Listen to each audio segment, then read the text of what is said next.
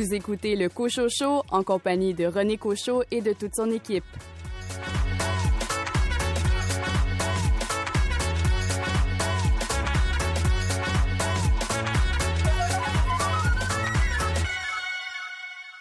Ici René Cochot, bienvenue à votre rendez-vous littéraire.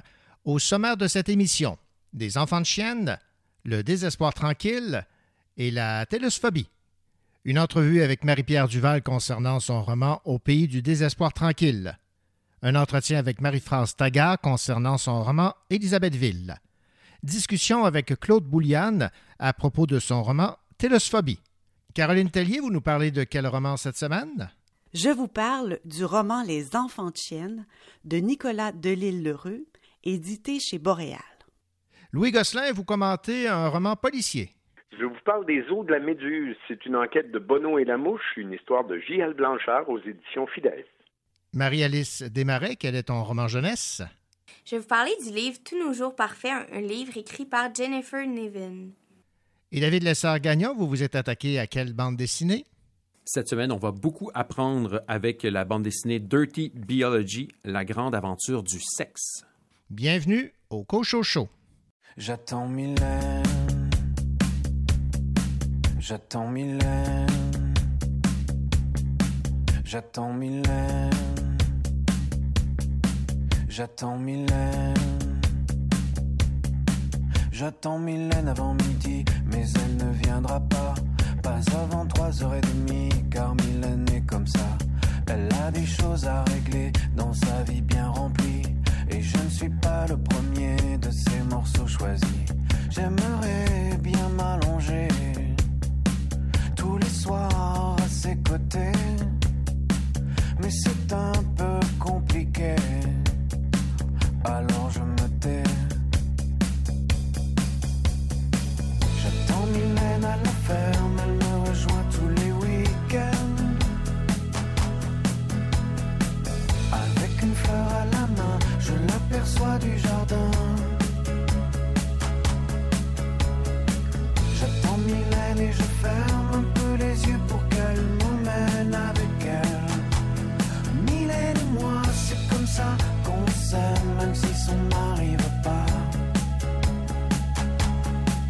J'attends Mylène.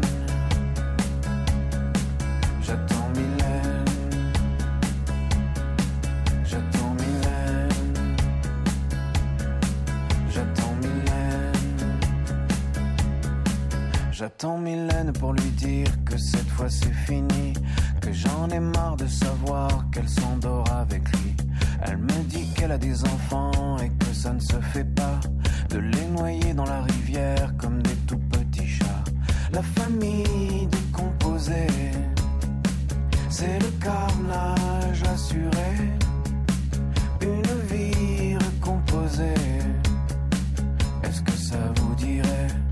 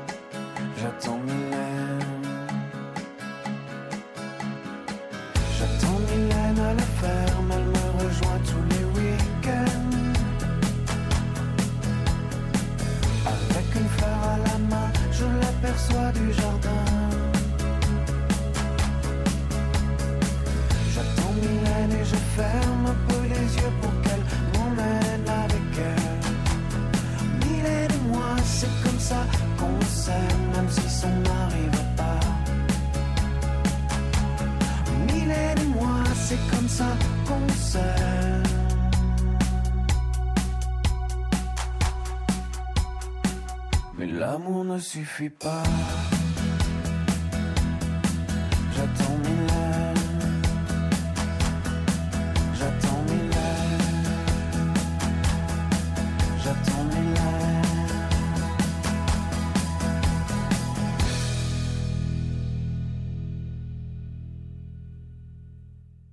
Tout remettre en question, c'est ce qu'explore Marie-Pierre Duval dans un livre intitulé Au pays du désespoir tranquille. Marie a de la chance. Elle a tout, du moins en apparence. Un jour, l'effervescence des studios de télévision et sa situation enviable ne lui suffisent plus.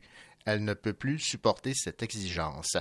Cette incorrigible recherchiste s'attaque alors à son dossier d'enquête le plus important, sa chute et peut-être celle de tant de femmes de sa génération. Elle veut comprendre sa chute et celle des autres. Marie-Pierre Duval, bonjour. Bonjour. Marie-Pierre, euh, le personnage principal de votre euh, livre, Au pays du désespoir tranquille, s'appelle Marie. On aurait pu l'appeler Marie-Pierre, mais j'imagine que vous l'avez appelée Marie parce que c'est en partie vous, mais pas entièrement. C'est exactement ça. C'est ça qui est intéressant dans la fiction, c'est de pouvoir se permettre des largesses, des exagérations. La plupart des faits qui sont dans le livre ne me sont pas arrivés de cette manière-là, sont pas arrivés à moi nécessairement. Donc, tu sais, ça me permettait aussi d'attacher des boucles de manière plus intéressante pour le lecteur, mais sur le fond, admettons qu'on y va sur la réflexion profonde, puis Ouais. le, sentiment de fond, oui, c'est ça, je l'assume, c'est très près de moi. Puis c'est pour ça que je l'ai appelée Marie, je voulais la garder très proche de mes sentiments pour pouvoir traduire de façon le plus exacte possible ce sentiment-là euh, que je décris dans le, dans le livre. Bon, on reviendra tantôt sur euh, les autres personnages de votre euh, roman. Ça se passe dans le milieu culturel, dans le milieu de la, la production télévision, production, euh, production radio. Est-ce que le fait d'avoir mis ça sous forme de fiction, ça vous protège là, de, de certaines critiques du, du milieu? Ben, en fait, parce que si j'avais voulu faire un essai, j'aurais fait un essai. Ouais. J'avais vraiment envie de la subjectivité de la fiction. Donc, euh, tout ça est vu à travers le- un personnage qui, de toute évidence, est en train de couler. Donc, c'est ça qui est important pour moi dans, dans la fiction, dans le roman, c'est de pouvoir assumer euh, une vision peut-être un peu plus exagérée et subjective. En même temps, je me disais, si on peut pas écrire dans un roman de manière exagérée à travers une vision subjective certaines manières que nous avons de travailler en télé, je me dis que ça parle plus du milieu que de moi. Dans le fond, euh, Ouais. je je suis pas au FBI, là, je pense que je peux m'inspirer de ce que j'ai vécu pour pouvoir peut-être euh, faire une fiction intéressante. Ouais. Donc, euh, je, com- je comprends très bien la, la démarche. Maintenant, euh, j'aimerais que vous me parliez du, du titre Au pays du désespoir tranquille. Je trouve ça beau. Oui. J'aimerais que vous élaboriez un peu là-dessus. Ben, en fait, le désespoir tranquille, ça s'inspire de Henry David Thoreau. Euh, son expression, le désespoir tranquille, il écrit dans Walden que la grande masse des gens vivent euh, une vie de désespoir tranquille qui est comme une espèce de... C'est interprété de plusieurs façons, mais en tout cas, de la façon dont moi je l'ai compris, c'est comme dans un conformisme moyen, si on veut, une espèce de déprime d'un conformisme moyen. Et ça, je trouvais que ça reflétait super bien la condition du personnage principal, tu sais, qui est une fille qui a un peu tout, puis qui a une belle maison, qui a un chum, qui a un enfant, une belle job, tu sais. On a comme tout pour euh, sur papier pour être heureux, mais on, elle, elle traîne un désespoir. Puis le pays, ben c'est c'était vraiment important pour moi aussi parce que dans le roman, je mets en parallèle la quête identitaire du Ouais. personnage, mais celle aussi du Québec où elle est née. Donc, on, on passe à travers les référendums, on Mhm. passe à travers les, les événements, euh, les personnages très importants de, de la quête identitaire québécoise. Donc, euh, c'est de là, en fait, qui vient le titre. Ouais, Marie, d'ailleurs, qui euh, se se désespère de, de ce choix qui a été fait de dire non à la possibilité que le Québec devienne un pays, mais de si près, de si proche. Ce qui est intéressant, ce qu'il faut mettre en contexte, c'est que quand elle, parle du référendum de, de 95, elle a 19 ans. Ouais. Donc, c'est vraiment l'âge où on a des grands rêves, on, on se projette dans l'avenir, on a beaucoup d'énergie, on a aussi beaucoup de naïveté puis d'idéalisme. Donc, c'est à travers ce regard-là de, de ses 19 ans où c'est la première fois qu'elle vote, en fait. Donc, elle fait son entrée en, dé- en démocratie sur la question même de l'existence du pays dans lequel elle vit. Donc, ça prend euh, une proportion peut-être un peu plus importante dans sa vie à elle. Euh, dans le fond, c'est ça, c'est les idéaux de la jeunesse qui sont un peu euh, représentés par le référendum de 95 et son, et son résultat tellement, comment dire, dramatique, là, parce que ce qu'elle affirme dans, le dans le roman, puis ça, je partage complètement ça, c'est que tout le monde a eu peur en 95. Ceux qui voulaient avoir un pays, puis ceux qui craignaient que le Québec se sépare. Donc, euh, ça a été un point charnière, je pense, dans la quête identitaire du Québec. Maintenant, Marie-Pierre Duval, il y a des, phrases que j'ai beaucoup aimées dans votre euh, roman Au pays du désespoir tranquille et euh, j'aimerais qu'on en discute. Entre autres, cette belle phrase en page 177 La modernité est une agression non dénoncée. Elle est coupable de crimes contre l'humanité. Ben, c'est en faisant, je pense, le cumul de tous les petits constats de notre vie moderne, tu sais, la vitesse, la consommation, le fait qu'on perd dans cette vitesse-là, dans cette frénésie-là, dans l'omniprésence aussi de la technologie, dans notre façon d'aborder le travail, dans notre façon d'être en relation, elle, elle perd tous les petits moments qui n'ont aucune valeur monétaire, si on veut, les moments de contemplation, de beauté, euh, les moments relationnels importants, toutes ces, choses qui, euh, qui amènent tellement de vie dans notre vie dans le fond, ont presque plus de place dans nos vies modernes et effrénées. Tu sais, puis elle vient de là, cette phrase-là. Dans le fond, quand on cumule tout ça, puis on fait le bilan, est-ce que est-ce que la modernité est une forme d'agression sur euh, nos, notre condition humaine et, notre vie? Puis, effectivement, est-ce qu'elle n'est pas coupable de crimes contre l'humanité, mais au sens euh, humaniste du terme? Elle vient de là, cette phrase-là. Puis, c'est gros affirmer ça. C'est sûr qu'elle est en réflexion, mais je trouve encore qu'il y a quelque chose de pas faux là-dedans. Si c'est pas vrai, en tout cas, je trouve que c'est pas faux. Le moment du je suis plus capable. Est-ce que ça se résume comme en page 145 où vous dites combien d'années de repos faut-il bloquer à l'agenda pour se remettre d'une poussée d'adrénaline qui a duré 20 ans? C'est ça. je veux dire, le milieu, vous êtes dans les médias, le milieu des médias, est tellement exigeant, mais aussi très, très euh, volatile, insécurisant. On est en constante adaptation, euh, toujours sur la nouvelle, toujours sur euh, la nouveauté. On, vivote de contrat en contrat. Donc, travailler dans les médias à un poste clé comme elle a, c'est sûr qu'il y a une poussée d'adrénaline qui vient avec ça. Donc, le contraste, quand elle tombe, elle tombe dans l'envers de sa vie, finalement. À un mhm. moment donné, quand elle est plus capable, bon, elle lâche tout. Donc, elle, a comme en abondance du temps, ce qu'elle n'a pas depuis 20 ans, euh, du temps de réflexion, une, capacité de prise de, de conscience. Donc, elle, a comme un choc, là, puis comme ça va me prendre combien de temps me remettre de ça, tu sais, d'avoir roulé vite comme ça pendant 20 ans ben combien combien faut compter à l'agenda? Puis c'est drôle parce qu'en plus, j'utilise l'agenda, tu sais, qui est comme quand même un, élément de référence pour nos vies tellement régimentées. Même en burn-out, elle est sur son agenda. oui, c'est vrai. Je vais d'ailleurs vous, vous, citer ici en page 67. Ça m'a fait rire, mais en même temps, ça m'a fait réfléchir. C'était l'objectif, évidemment, de ce roman, là, Au pays du désespoir tranquille. La fameuse to-do list, là. Payer câble Internet, payer carte de crédit, payer auto, assurance auto, assurance maison, assurance vie, déneigeur, taxe municipale, taxe scolaire, renouveler abonnement gym, faire mon testament. oui. Ça, c'est. J'aime bien, c'est final, faire mon testament ou aller voir mon psy. oui.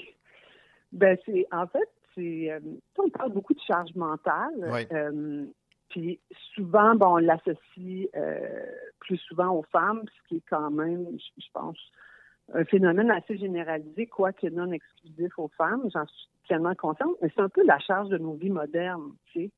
Il y a tellement, de, à un moment donné, c'est changer le filtre à fournaise. C'est comme toutes sortes de petits, tous les appareils qu'on a, toutes les responsabilités qu'on a, euh, les deux voitures qu'on a viennent avec des charges qui ont l'air inoffensives en elle-même, mais quand on cumule les responsabilités ou les charges qui viennent avec notre mode de vie, ça donne des listes qui n'ont pas d'allure. Tu sais. Puis justement, avec euh, faire un testament, je sais pas, moi je, j'en parlais avec mes amis. Il euh, faut faire notre testament dans la vie. Là, puis c'est souvent l'affaire qu'on repousse le plus parce que bon ben je veux dire, il faut faire l'épicerie avant de faire le testament. Tu sais, Puis euh, donc oui, je, je me suis beaucoup amusée à jouer sur ces contrastes-là dans le livre parce que suis quand même quelqu'un dans la vie qui, aime beaucoup rire, puis qui a, un sens. Euh, parfois, je peux être cynique, ironique, et je me suis amusée dans, le livre à, jouer sur des contrastes comme ça. Ben, ça, ça, a été mon plaisir. Oui, exactement. Évidemment, je, ne peux passer sous silence, euh, Marie-Pierre Duval, le fait que, bon, vous avez euh, travaillé, vous continuez à travailler en production euh, médias, télévision, radio. Et évidemment, vous abordez le, tout, là, ce qui amène Marie d'ailleurs à, se remettre en question euh, et cette détresse, euh, cet épuisement professionnel. Et euh, j'aimerais que vous me parliez des, personnages. Il y a le patron, il y a le petit Chris et il y a évidemment les catégories d'invités A, B, C, D. Donc tout ça, là, cette information voulant qu'un artiste soit A, B, C ou D, puis qu'il y a des, patrons intolérants, des, petits crises baveux, euh, vous en avez côtoyé, c'est ce que je comprends. On va dire le, le personnage ben, de Marie. Non, mais j'en ai côtoyé, j'en ai, on je veux dire, les recherchistes, vous le savez, on est à peu près les pires, ma mère en ville. Je veux dire, déjà, on se parle beaucoup entre nous, puis on vivote de contrat en contrat. Donc, sur 20 ans de carrière, j'en ai-tu entendu des affaires, j'en ai lu des choses, mais je vous dirais que ce que j'ai entendu est beaucoup plus spectaculaire que ce que, ce que j'ai pu voir. Euh, donc, j'ai vraiment, étant donné que j'étais dans, dans une fiction, j'ai comme concentré toutes sortes d'anecdotes à travers des personnages, c'est comme plus symbolique parce qu'en mhm. fait, dans le roman, elle travaille que sur deux émissions, puis ça s'étale sur une période de 20 ans, alors que dans la réalité, j'ai dû travailler sur une vingtaine d'émissions en 20 ans. Donc, j'ai comme condensé ça. Je me suis aussi inspirée de l'actualité, parce que quand il y a eu euh, l'affaire Salvaille, euh, l'affaire Roson, ça m'a aussi interpellée. Puis les A, les B, les C, les D, c'est sûr que j'en rajoute une couche dans le roman. C'est-à-dire que le personnage aussi est à un moment où elle est elle est désillusionnée, elle a des problèmes de conscience, elle est cynique. Donc, euh, tu sais, j'ai pesé fort sur le crayon, mais quand même, je veux dire, Christiane Charette en parlait il y a 15 ans. Là. Fait que oui, ça existe. Puis c'est même, je vous dirais qu'en relisant ça par la suite, je trouve ça extrêmement déshumanisant. C'est pour les personnes qui sont à la télé, je me dis, mon Dieu, ça n'a aucun sens qu'on les catégorise de cette manière-là. Puis, d'un autre côté, ben, on n'a pas d'autres étalons de, de comment décider à qui on donne la parole. C'est une question plus qu'une réponse, dans le fond. Fait que, tu sais, oui, ça existe, mais c'est quand même pas nécessairement aussi cynique que la manière dont je, le mets dans le, dans le roman. Marie-Pierre Duval, ça a été euh, un plaisir de discuter avec vous de votre euh, roman publié aux éditions euh, Stanquet et j'encourage fortement les gens à, lire et à vous lire, à découvrir votre plume parce que c'est votre premier roman. C'est mon premier roman, puis vraiment, je vous dirais que c'est une lenteur. la littérature vient avec une lenteur qui me va bien. Donc, j'ai vraiment aimé ça. On peut se permettre des choses dans cette lenteur-là, puis dans cette réflexion-là, qui n'ont pas nécessairement de place dans les autres médias. Donc, j'ai eu la piqûre. Donc, euh, une suite. Ben, j'aimerais bien, mais on verra. je, vais, je, vais, vivre, je vais vivre ce premier roman-là, puis ensuite on verra. Mais, mais oui, j'aimerais bien. Merci beaucoup, Marie-Pierre Duval. Je rappelle le titre de votre, de votre roman Au pays du désespoir tranquille aux éditions euh, Stanquet. Merci, au revoir. Merci, au revoir. Ici Marie-Alice Desmarais et cette semaine, je vais vous parler du livre Tous nos jours parfaits, un livre écrit par l'autrice Jennifer Niven.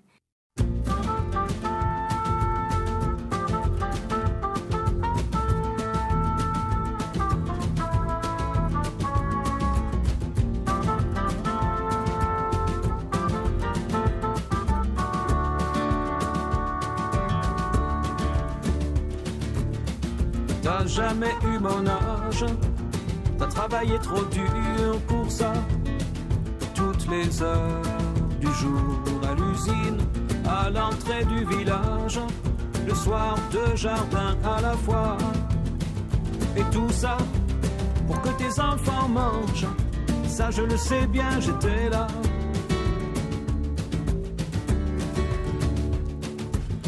Sans prenait du courage pour se lever à ces heures-là, bien avant le jour et partir dans le pas d'éclairage, à main nue sur le guidon froid. Et tout ça pour que tes enfants dorment, ça je le sais bien, j'étais là.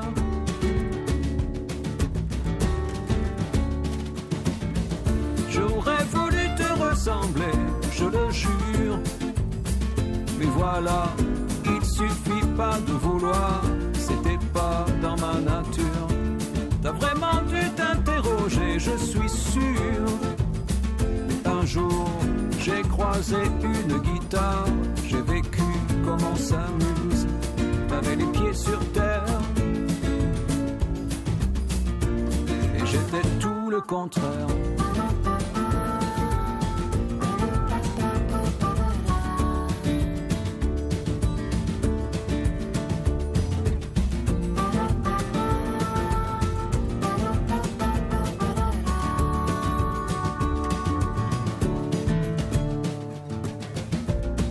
Pas dit je t'aime, on s'est pas serré dans les bras. Concernant l'amour, il fallait tout deviner nous-mêmes. On nous laissait grandir comme ça. Et tu vois, on a grandi quand même. Je le sais bien, j'étais là.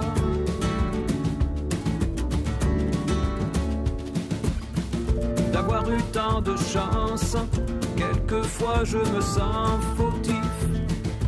Je regarde autour. Ma maison est immense et mon jardin décoratif. Et je sais que depuis ton lointain au-delà, t'as gardé un œil sur moi.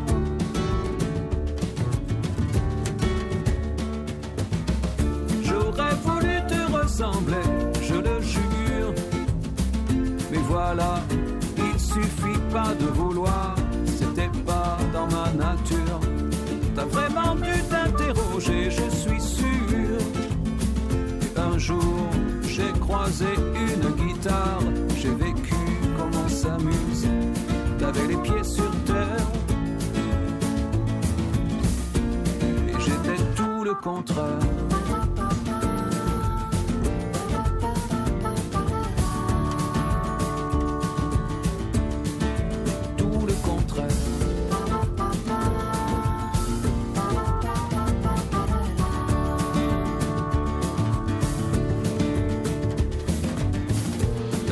Jamais eu mon âge, t'as travaillé trop dur pour ça. T'as jamais eu mon âge, t'as travaillé trop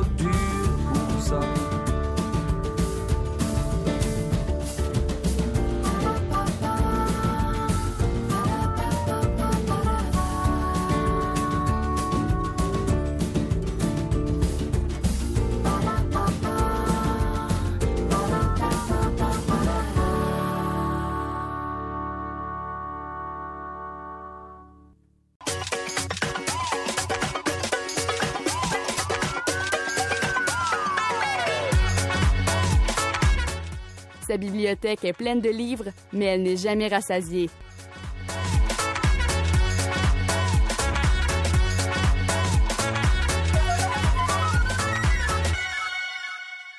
Salut Marie-Alice. Allô? Marie-Alice, la première fois qu'on a jasé ensemble en ondes pour cette émission, c'était une autrice qui euh, écrit des romans d'amour. hein? Ouais. Euh, et ce que tu me disais, c'est que les romans d'amour, ça te rejoint. Oui, en tant qu'adolescente, je pense que c'est vraiment une branche qui me rejoint euh, facilement. là. Voilà. Alors, c'est, euh, faut pas se surprendre si tu as choisi cette semaine de nous parler d'un roman d'amour. C'est un roman signé Jennifer Niven, Tous nos jours parfaits. Alors, euh, parle-moi un peu de ce roman d'amour qui t'a tant plu parce que tu me disais que c'était un véritable coup de cœur. Oui, en fait, c'est l'histoire de deux euh, jeunes qui se rencontrent avec le point en commun qu'ils sont malheureux dans leur vie. En fait, euh, le jeune garçon qui s'appelle Finch est atteint de la maladie de la bipolarité et Violette, elle, euh, la jeune fille, a malheureusement récemment perdu sa sœur dans un accident de voiture. Et Violette, elle, elle veut mettre fin à ses jours. Et c'est à ce moment-là qu'elle va rencontrer Finch. Finch, lui, a vraiment envie de faire un travail d'équipe avec Violette, mais Violette, c'est pas vraiment ce qu'elle a besoin en ce moment dans sa vie. Mais il va finir, étonnamment, par la convaincre et ils vont faire un travail en équipe pour trouver les plus beaux sites de l'Indiana et ils vont passer à la recherche de lieux. Mais en fin de compte, les lieux ne sont pas très non- nombreux. D'accord. En fait, l'amitié se tisse au fur et à mesure de, de la lecture, j'imagine, pour en, en terminer par l'amour. Oui, parce que Finch, c'est vraiment un peu le, le bizarre de l'école. Tout le monde le redoute, mais personne ne le connaît vraiment. Puis Violette, elle, c'est vraiment un plus... Ben, avant, elle était dans les populaires. Elle avait un blog à elle avec sa sœur, mais depuis l'accident, tout s'est écroulé dans sa vie. Puis, euh, En fait, l'arrivée de Finch lui fait du bien en bout de ligne. oui, Finch, en fait, il va, il va lui faire voir la vie d'une différente manière que elle avait pas vraiment, même avant de perdre sa sœur, c'était vraiment plus une vie superficielle. Et là, c'est... Elle embarque un peu dans l'univers bizarre de Finch. Ouais. Donc, euh, les, deux, les deux se font du bien l'un l'autre. Ouais, là. Exactement. C'est euh, deux personnes qui se complètent euh, extrêmement bien. Et Marie-Alice, tu me disais même que ça t'a fait pleurer à la fin. Oui, moi, euh, mais je suis très sensible. Mais le livre a une tournure qu'on s'attend pas nécessairement. Et aussi le romantisme de Finch nous, nous touche droit au cœur. Donc, tu aimerais rencontrer un Finch, si j'ai bien compris. J'ai- J'aimerais rencontrer un garçon qui a le romantisme Ouais. et la vision de Finch. Mhm. Mais Finch est quand même une personne assez intense. Ouais, ben, les- Ouais, avec son, le- son trouble de bipolarité. Bi- En fait, c'est le propre de la bipolarité. Là. C'est, euh, c'est des êtres qui sont des fois difficiles à, à saisir. Ouais. Et- ouais. Et pour ceux qui aiment John Green, c'est ça qui est marqué sur le livre. Alors, ceux et celles qui ont déjà lu du John Green ou qui ont vu les films adaptés euh, de cet auteur euh, sauront que ce roman d'amour, euh, Tous nos jours parfaits, s'y rapproche. Oui, en fait, l'autrice a vraiment. euh, elle a une plume qui se rapproche beaucoup de celle de John Green. Mais moi, ce que j'ai encore plus aimé, c'est que l'autrice écrit comme John Green, mais des fois, je trouve que John Green il est un peu lent dans son écriture, mais elle est, est plus rapide. C'est comme une John Green, mais 2.0. D'accord, ben c'est oh, quelle belle image. Merci beaucoup, Marie-Alice, de nous avoir parlé donc de ce livre, Tous nos jours parfaits, euh, ce beau roman d'amour entre Finch et... Violette. Merci. Merci à toi.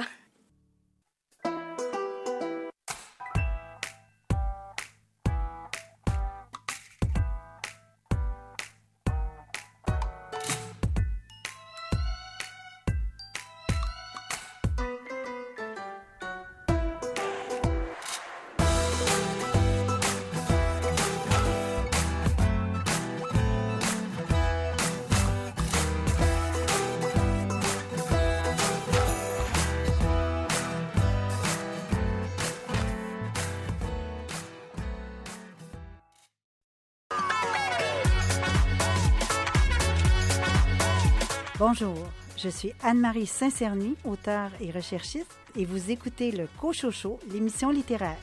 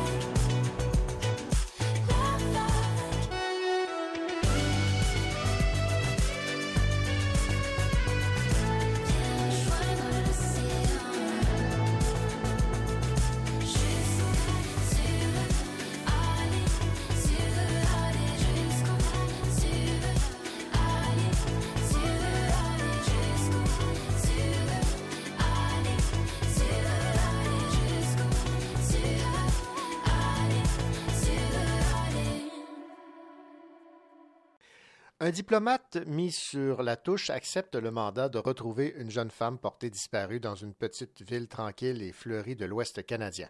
En échange de l'accomplissement de cette mission, on lui fait miroiter la possibilité de reprendre son poste à l'étranger. Maurice Orage pense que l'enquête se révélera facile, mais tout se complique lorsque se multiplient les cadavres découverts, faisant ressurgir un passé traumatique que tous auraient préféré oublier. Voici donc le résumé d'un roman qui a pour titre Élisabethville de Marie-Françoise Taggart, paru aux éditions Main Libre. Bonjour, euh, Madame Taggart. Bonjour. Madame, Bonjour. Madame Taggart, ça me fait plaisir de, de vous parler parce que je lis euh, très régulièrement des, des polars et euh, dans ce roman policier, Élisabethville, tous les éléments qui font en sorte qu'on peut parler d'un page turner s'y retrouvent. Et euh, j'ai été agréable- agréablement surpris d'apprendre que c'est votre toute première expérience en polar. Oui, absolument. C'est la première fois que j'écrivais un polar et j'adore et je vais recommencer, c'est certain. J'ai la piqûre maintenant. Qu'est-ce qui fait que vous avez, vous avez eu ce- cette piqûre pour le, le roman policier? Parce que votre roman, votre polar, c'est d'abord et avant tout un thriller, mais un thriller social. Oui, exactement. Alors, euh, pour la première chose qui m'a intéressée à écrire un polar, c'est ce que euh, c'est l'idée d'écrire un roman structuré. Alors, je me suis donné le défi d'écrire un plan avant d'écrire l'histoire. Avant, j'écrivais toujours un peu l'histoire avant. Et donc, euh, j'ai pensé, ça va probablement être un flop parce que d'écrire un plan, ça va tuer toute mon inspiration, mais au contraire, c'est sûr que la contrainte, ça, ça mousse l'imagination et euh, des fois, ça donne des ailes. Alors, euh, c'était mon cas, j'ai adoré ça. Et quand on parle d'un thriller social, euh, c'est parce que je voulais raconter cette histoire basée sur une ville réelle dans l'Ouest canadien. Et il me semblait que la meilleure façon de raconter l'histoire était à travers une histoire euh, peut-être de, de, de policière, et, mais avec une note littéraire et avec une note euh, d'un regard social sur ces sociétés-là. Oui, alors parlons de ce thriller social. En toile de fond, un fait réel, là, ces femmes issues des Premières Nations qui euh, ont été victimes d'assassinats, mais dont on se soucie peu, et non seulement on s'en soucie peu, mais on essaie de, mettre ça sous la couverte. là. Oui, exactement. On essaie de cacher ça, comme on essaie, comme dans cette société-là, on essaie de cacher l'existence même des gens de Première Nation ou de gens différents qui sont de d'autres parties du monde. Et, et, euh, donc, c'est il y a- il y a- c'est une société qui est divisée en trois strates. Euh, et puis, euh, dans la ville sur laquelle la ville qui est mon inspiration pour écrire Élisabethville, euh, les strates étaient sont, les gens font souvent la blague en anglais. Ils disent les les nearly dead, newlywed and underfed. Alors ça montre vraiment trois strates où il y a deux deux classes euh, en, en haut et une classe en bas. Et alors moi je l'ai traduit en par les vieux gâteux, les jeunes gâtés et les sans gâteaux. Et le roman s'articule autour de ces trois euh, parties-là. Si vous avez choisi d'aborder cette thématique en toile de fond, là, c'est que ça vous a choqué, euh, ce, ce traitement? Le traitement m'a complètement choquée. Quand j'étais, quand j'habitais euh, dans l'Ouest canadien, à un moment donné, je descendais la rue et j'entends au loin une procession euh, de femmes qui chantaient des chants de Première Nation. Et je me demande, mais qu'est-ce qui se passe? Qu'est-ce que c'est? Et plus je m'approche, plus je me rends compte qu'en fait, euh, on- ils faisaient des revendications, mais personne ne les écoutait. Et puis, même, il y avait des gens qui petite pluie qui commençait, puis il y avait des gens qui traversaient la rue sans les regarder. Puis, et, l'hôtel de ville était un mur sans aspérité, sans fenêtre, sans rien. Donc, j'avais l'impression que leur chant montait contre le mur, mais redescendait euh, sans écho. Et euh, donc, euh, ça me, ça me choquait beaucoup de voir cette différence-là, c'est de voir ces deux mondes l'un à côté de l'autre. qui, puis les, appels des gens des Premières Nations, puis il n'y avait pas vraiment de réponse. Donc, euh, ça, ça m'a inspiré beaucoup pour le roman, pour, euh, parce qu'il y a ces, ces- ces femmes-là qui, qui disparaissent dans le roman et il n'y a personne qui s'en soucie, en effet.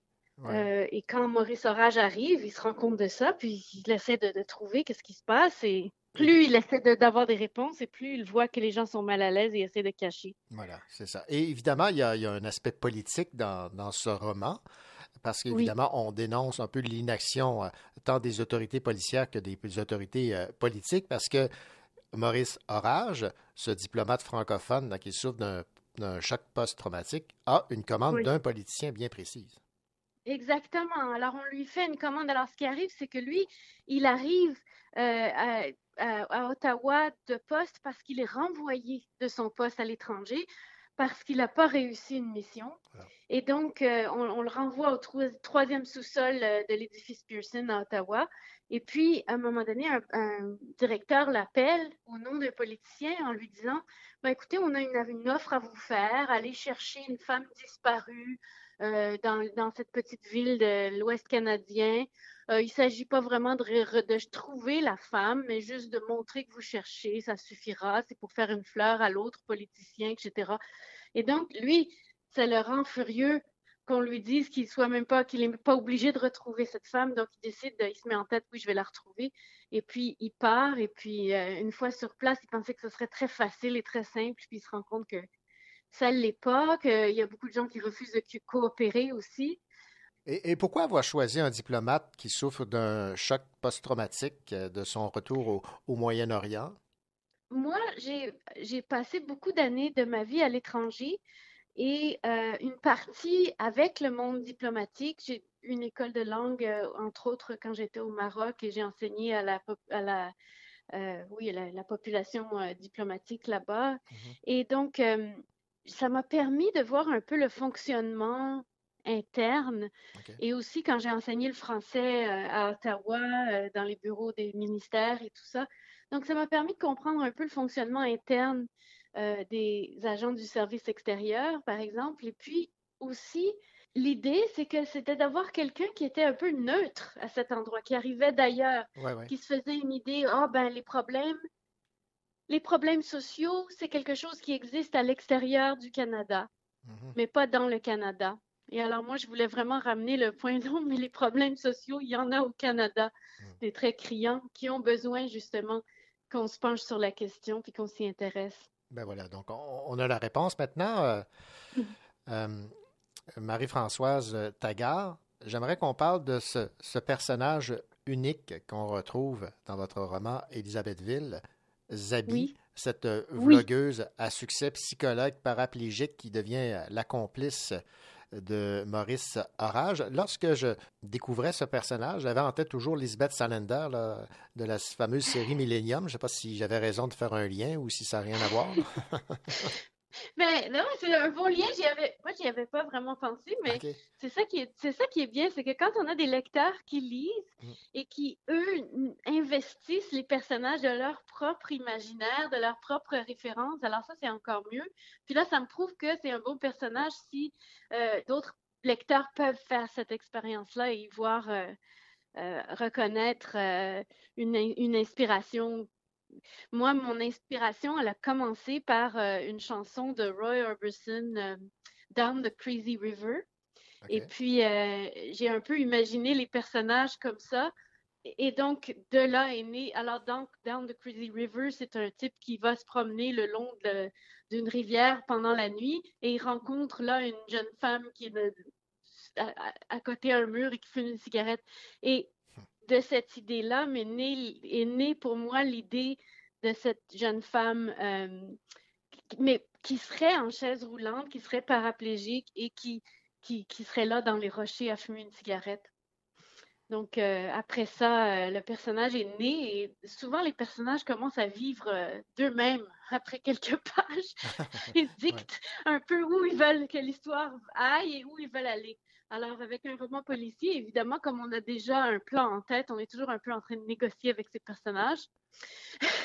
Ouais. Et, et ce, ce- ce personnage, vous l'avez beaucoup aimé, visiblement. Là. Oui, ah oui, oui, j'ai beaucoup aimé écrire avec é- Gabi et euh, c'est un personnage euh, que, que j'ai aimé exploiter aussi parce que je voulais faire euh, un personnage un peu intrépide mais euh, euh, pas nécessairement euh, innocent ou naïf. Ouais, ouais, n'est pas nécessairement blanc non plus, dans le sens pas nécessairement blanchi de toute ouais. C'est-à-dire qu'il peut-être qu'il peut, par exemple, une des choses, c'est qu'elle a, elle a une addiction à la cigarette, par exemple. Alors, Mhm. elle fume des cigarettes, des choses comme ça. Un personnage imparfait, Oui, mais euh, si, si attachant. Alors, Marie-Françoise Taggart, dans Élisabethville, j'ai beaucoup aimé le lien que vous faites avec euh, Richard Desjardins, Le peuple invisible. Euh, oui, parce que oui, c'est une autre chose aussi, c'est qu'on parle, on va parler de, de- d'une partie de- du Canada ou de plein. Et puis, on ne parle pas de toute cette réalité autochtone qu'il y a, de toute la réalité autochtone de gens qui sont issus des Premières Nations, qui sont dans, qui sont là, dans- mais qui sont dans des réserves, par exemple, alors qu'ils sont mis à l'écart tout de suite, au lieu d'être euh, dans la société parmi tous. Puis quand ils sont dans la société, ils deviennent invisibles, justement. C'était l'idée de les faire devenir un peu plus visibles. De les réhabiliter, en quelque sorte. Là. Oui, évidemment, on ne peut pas se targuer de réhabiliter complètement avec juste un roman qui soit un, un polar, simplement, mais euh, quand même, euh, bon, les faire exister dans le roman, leur donner la place qu'ils qu'ils devraient avoir de toute façon? J'aimerais qu'on termine euh, ce survol de votre roman Élisabethville, Marie-Françoise Taggart, avec quelque chose qui m'a euh, qui m'a secoué et je me demandais jusqu'à quel point euh, c'est un fait réel ou inventé de votre part. Je vais vous citer ici en page 178. Du Oui. Jubilé Ouest débarqueront sept femmes en provenance du Mexique, dûment munies de passeports neufs et d'implants mammaires bien pleins d'héroïne liquide. Dès qu'elles toucheront terre, ces mules, surnommées aussi Coco, seront discrètement conduites à la clinique Montariou, où on leur enlèvera les implants spéciaux pour les remplacer par d'autres en silicone. Ensuite, le Jubilee West repartira avec neuf jeunes femmes, droguées à leur insu au GHB, la drogue du viol, destinées à être vendues comme prostituées à l'étranger. Ces femmes trafiquées portent le surnom de tapis. Alors, c'est réel, ça, ou c'est inventé, non? Alors, ben, évidemment, il y a des parties que j'ai inventées, Mhm. mais c'est basé sur des choses très réelles. Et souvent, la fiction dépasse la réalité, dans- surtout dans ces, dans ces histoires-là, dans des cas comme ça. Et euh, le fait de traf- le trafic des femmes est très réel. C'est quelque chose qui existe, qui est très réel. Euh, et ça existe au Canada autant qu'aux États-Unis que dans d'autres pays. Et euh, donc, ça, c'est pas quelque chose que j'ai inventé. Hélas. C'est triste, c'est quelque chose qui- va revenir dans mon prochain. Je suis déjà en train d'écrire le prochain et donc euh, c'est quelque chose qui va revenir à ce moment-là. Donc, un autre polar. Oui, un autre polar. Ben, bien heureux d'apprendre ça, Marie-Françoise Taggart. Merci pour cette entrevue. Je rappelle le titre de votre euh, roman, Élisabethville, publié euh, chez la toute nouvelle maison d'édition Main Libre. Merci beaucoup et on a déjà hâte de vous lire, de vous relire. Mer- merci beaucoup, René. Merci. Merci, au revoir. Au revoir. Ici David Lessard-Gagnon, libraire à la librairie Appalache. Cette semaine, je vous présente la bande dessinée Dirty Biology, la grande aventure du sexe.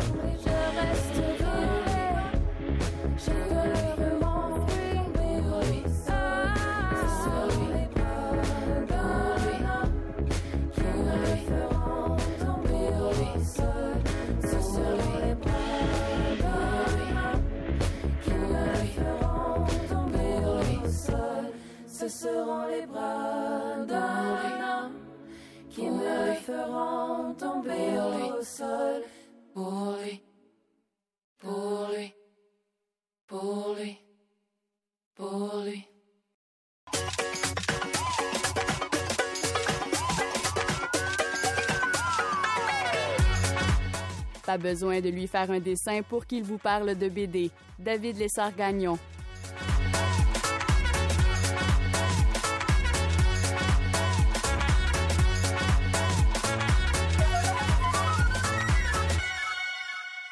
Bonjour David. Bonjour René. David, euh, la bande dessinée dont vous allez nous parler cette semaine, je suis un peu intrigué à savoir à, à quel auditoire ça s'adresse parce que ça me semble une approche euh, humoristique.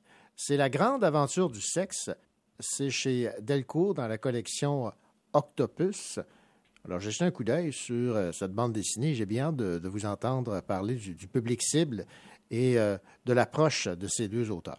Ouais, ben à la, li- à la librairie, on l'a- elle, est classée dans les bandes dessinées adultes, mais euh, Oui. c'est pas euh, strictement euh, graphique non plus. Donc euh, oui, la grande aventure du sexe, on parle pas ici là, de pornographie, absolument pas. Mhm. On est vraiment dans une bande dessinée didactique, éducative. C'est le mandat de la collection Octopus chez Delcourt. Ah, D'accord. Dirty Biology est un blog aussi qu'on peut consulter sur Internet et qui, euh, qui tourne autour de la biologie, mais de ses aspects euh, plus truculents, plus euh, coquins, oui, euh, qui font rire, mais qui sont quand même sérieux, réels et qui, qui nous font euh, comprendre certains principes du, du fonctionnement merveilleux de la vie. D'accord. et donc, euh, et la- cette grande aventure du sexe hein, fait partie de cette grande aventure de la vie. Mhm. Euh, ce qu'on nous explique d'entrée de jeu, c'est que le sexe, ce n'est qu'une méthode de reproduction parmi tant d'autres. Il y a d'autres formes de vie qui n'utilisent pas les principes du sexe pour euh, ouais. assurer leur descendance. hein. Il y en a qui se clonent littéralement, Ouais. des choses comme ça. Donc, d'entrée de jeu, c'est, on s'en va vers juste un secteur de la vie en question. Puis ensuite, la bande dessinée prend soin aussi de nous avertir que finalement, parmi les millions de créatures qui utilisent cette stratégie pour euh, assurer leur descendance, ben les humains, on est un peu plates en fait. Que c'est pas bien ben créatif. Que c'est un peu comme, ouais, ouais, ok, c'est. euh, vous allez voir dans cette bande dessinée, il y a des affaires pas mal plus extraordinaires, puis pas mal plus qui donnent le tournis Ah, que, que la manière dont on fait ça, peu importe quelles sont vos allégeances. OK. Euh, fait que tout, tout du long, on a une espèce, on a un narrateur qui est un, qui nous guide à travers euh, ces questions scientifiques, qui est une espèce d'humanoïde là, euh, sans émotion, sans genre non plus. hein. il est vraiment très neutre, même si parfois dans son comportement, dans ses commentaires là, il nous fait, il nous inquiète. Parfois, je dirais, il y a une espèce de ton euh, où on sent là une espèce de maniaque potentiel derrière ce personnage-là. C'est vraiment, mais c'est ça. de- Il y a un aspect très drôle tu sais, euh, je, je t'en parlais euh, hors d'onde, comment, dans le fond, tu sais, souvent quand on parle de, de sexe dans une perspective éducative, tu sais, à l'école, tout ça, ben, les petits rires coquins puis Mhm. gênés apparaissent tout de suite. Ouais. Puis là, c'est, euh, je dis à l'école, mais chez les adultes aussi, Ben on oui, aime ben bien oui. s'amuser avec ce sujet-là. Et donc, cette bande dessinée-là prend ça à bras-le-corps vraiment, puis se gêne pas pour être drôle, se gêne pas pour créer des malaises, se gêne pas pour être d'une certaine manière salace, oui. Hein, le mot orgie se retrouve plusieurs fois dans ce livre-là. Même si c'est sûr qu'un biologiste qui étudie une créature X en train de, de se reproduire, il va pas utiliser ce mot-là. mais mais c'est ce que c'est. Et donc, les auteurs sont vraiment bons pour garder ce, cet équilibre-là. Dans le fond, ça prend plusieurs pages pour expliquer ce qu'est véritablement, qu'est-ce qu'on entend véritablement au sens strict par reproduction sexuelle, parce que non, c'est pas nécessairement génital, non, c'est pas nécessairement deux individus de sexe opposé, c'est peut-être même pas ça non plus. Il y a toutes sortes d'exceptions à ces, à ces trucs-là. Donc, on va des fois dans, une, dans un savoir scientifique poussé, mais c'est ça, avec un ton euh, tout à fait euh, réjouissant. Pour revenir à ta question d'origine, ça Oui. s'adresse donc à quel public? Oui, c'est ça.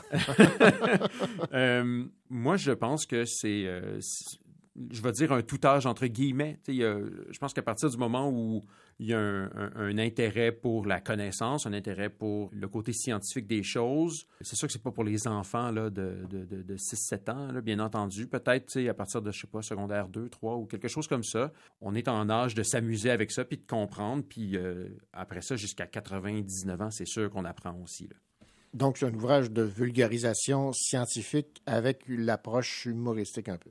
Oui, oui, voilà, c'est puis avec plein de plein de personnages attachants. Il y a des leitmotivs aussi qui reviennent. Le personnage nous, nous souligne plusieurs fois à quel point il aime les animaux, mais c'est toujours dans une dans une perspective un peu euh, glauque justement là, quand ils viennent de faire quelque chose. euh, qui n'a absolument pas de bon sens. Donc voilà, si vous aimez euh, toutes sortes de, de- de- de créatures euh, molles ou rigides, euh, énormes ou microscopiques Ouais. qui font qui font des choses vous voulez vous sentir bien par rapport à votre propre différence, ben Ouais. euh, allez-y et, euh, et lisez cette bande dessinée. D'accord. Et puis, euh, ce qu'on qu'on apprend, comme vous le disiez, c'est que les êtres humains, on est un, un petit peu plate, là.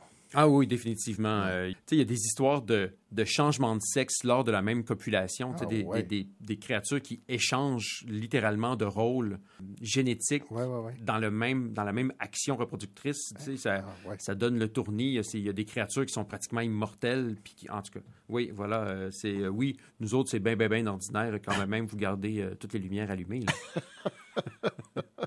La grande aventure du sexe, Léo et Cola Grasset, chez euh, Delcourt dans la collection Octopus. Merci beaucoup, David Lessard-Gagnon de la librairie Appalache, de nous avoir fait découvrir donc cette euh, BD pour le moins originale. Ça m'a fait grand plaisir. Bonne lecture.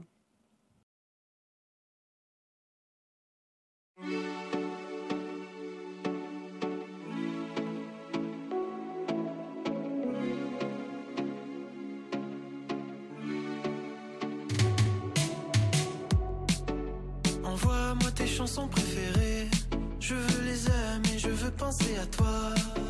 Envoie-moi tes chansons préférées. Je veux les danser, je veux te voir. Avant même notre prochaine fois, je veux m'approcher, même si t'es pas là.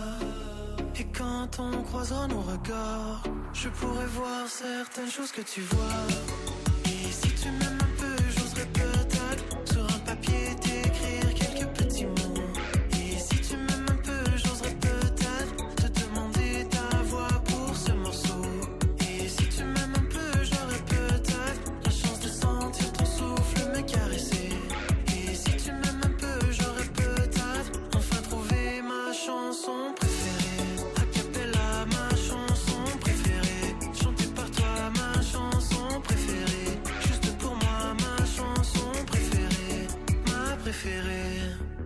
Fait une playlist de tout ce que tu m'as envoyé et ce qui pouvait y ressembler. J'ai fait une playlist et toi tu lui as donné ton nom. Marie danse sur ses belles chansons. Tu joues en boucle dans ma tête et ça me donne une idée de mélodie à te fredonner. Tu joues en boucle dans ma tête et je compte bien te donner rendez-vous pour te la partager. Et si tu m'aimes un peu, j'oserais peut-être sur un papier t'écrire quelques petits mots. Et si tu m'aimes un peu, j'oserais peut-être te demander ta voix pour ce morceau. Et si tu m'aimes un peu, j'aurais peut-être la chance de sentir ton souffle me caresser. Et si tu m'aimes un peu, j'aurais peut-être enfin trouvé ma chanson.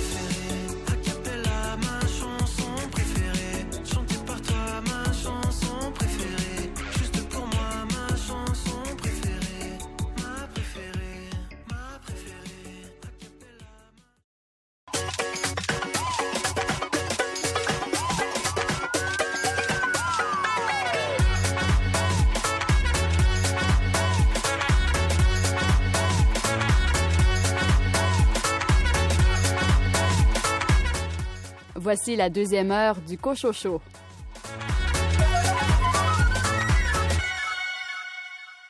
Au sommaire de cette deuxième partie d'émission, un entretien avec Claude Bouliane concernant son roman Télosphobie. Caroline Tellier, quelle est votre sélection cette semaine? Je vous parle du roman Les Enfants de Chienne de Nicolas Delisle-Lheureux, édité chez Boréal. Et Louis Gosselin, c'est un roman policier dont vous avez choisi de nous parler cette semaine. Je vous parle des eaux de la Méduse. C'est une enquête de Bono et la Mouche, une histoire de J.L. Blanchard aux éditions Fidesz. Bonne deuxième heure.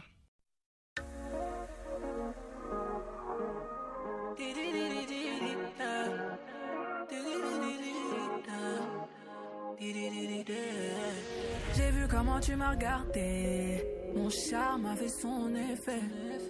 On verra, verra qui fera le premier pas. En tout cas, ce sera pas moi. On m'a dit t'es dangereux, mais t'es mignon. Ah, plus c'est trop ma comme oh non. Il va me ramener des problèmes, je sais. Moi j'aime bien, tu connais quand c'est piment. Tu vois plus les autres quand je suis dans les parages. Par mes formes, toi t'es envoûté. Tu tu t'en fous des autres, tu me dis fais-moi câlin.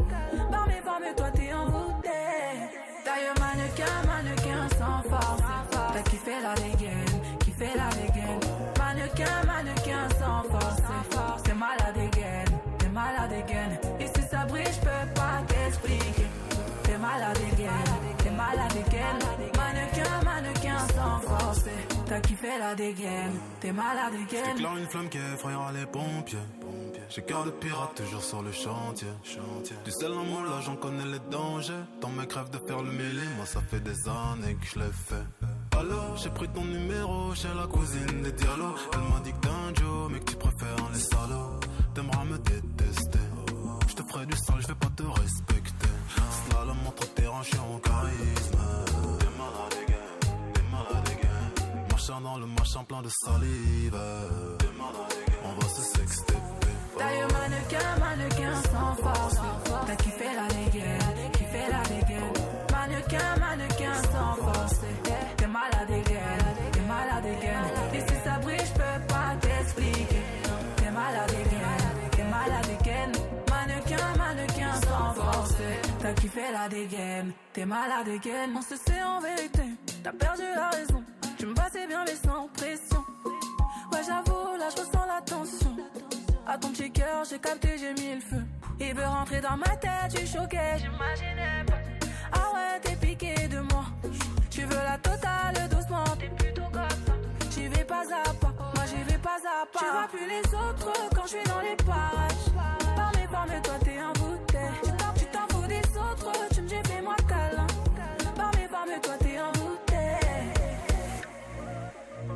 trop sur mes côtes. Je me pose pas de questions. Sur moi, t'es trop chaud. T'es trop sur D'ailleurs, mannequin, mannequin sans force. T'as kiffé la dégaine, kiffé la dégaine. Mannequin, mannequin sans force. T'es malade dégaine,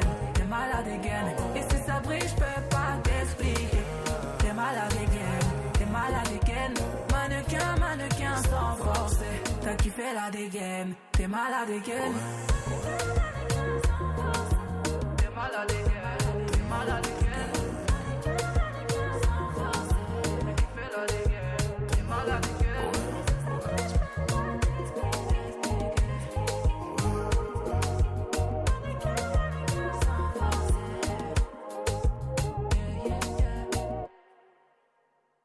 L'aide médicale à mourir accessible à tous, privatisation du don d'organes, récupération des corps, monopole pharmaceutique, voilà des concepts abordés dans un roman qui a pour titre euh, Télésphobie de l'auteur Claude Bouliane paru aux éditions du Quartz. Avec euh, Télésphobie, l'auteur ouvre une réflexion sur ces sujets délicats et nous avons en ligne l'auteur Claude Bouliane. Claude Bouliane, bonjour. Bonjour René. Claude, euh, la télésphobie, c'est un thème que vous avez inventé, là, ça n'existe pas. Oui, exactement. C'est euh, c'est un terme que j'ai inventé qui, euh, qui en, en fin de compte, englobe la peur de tous les fins.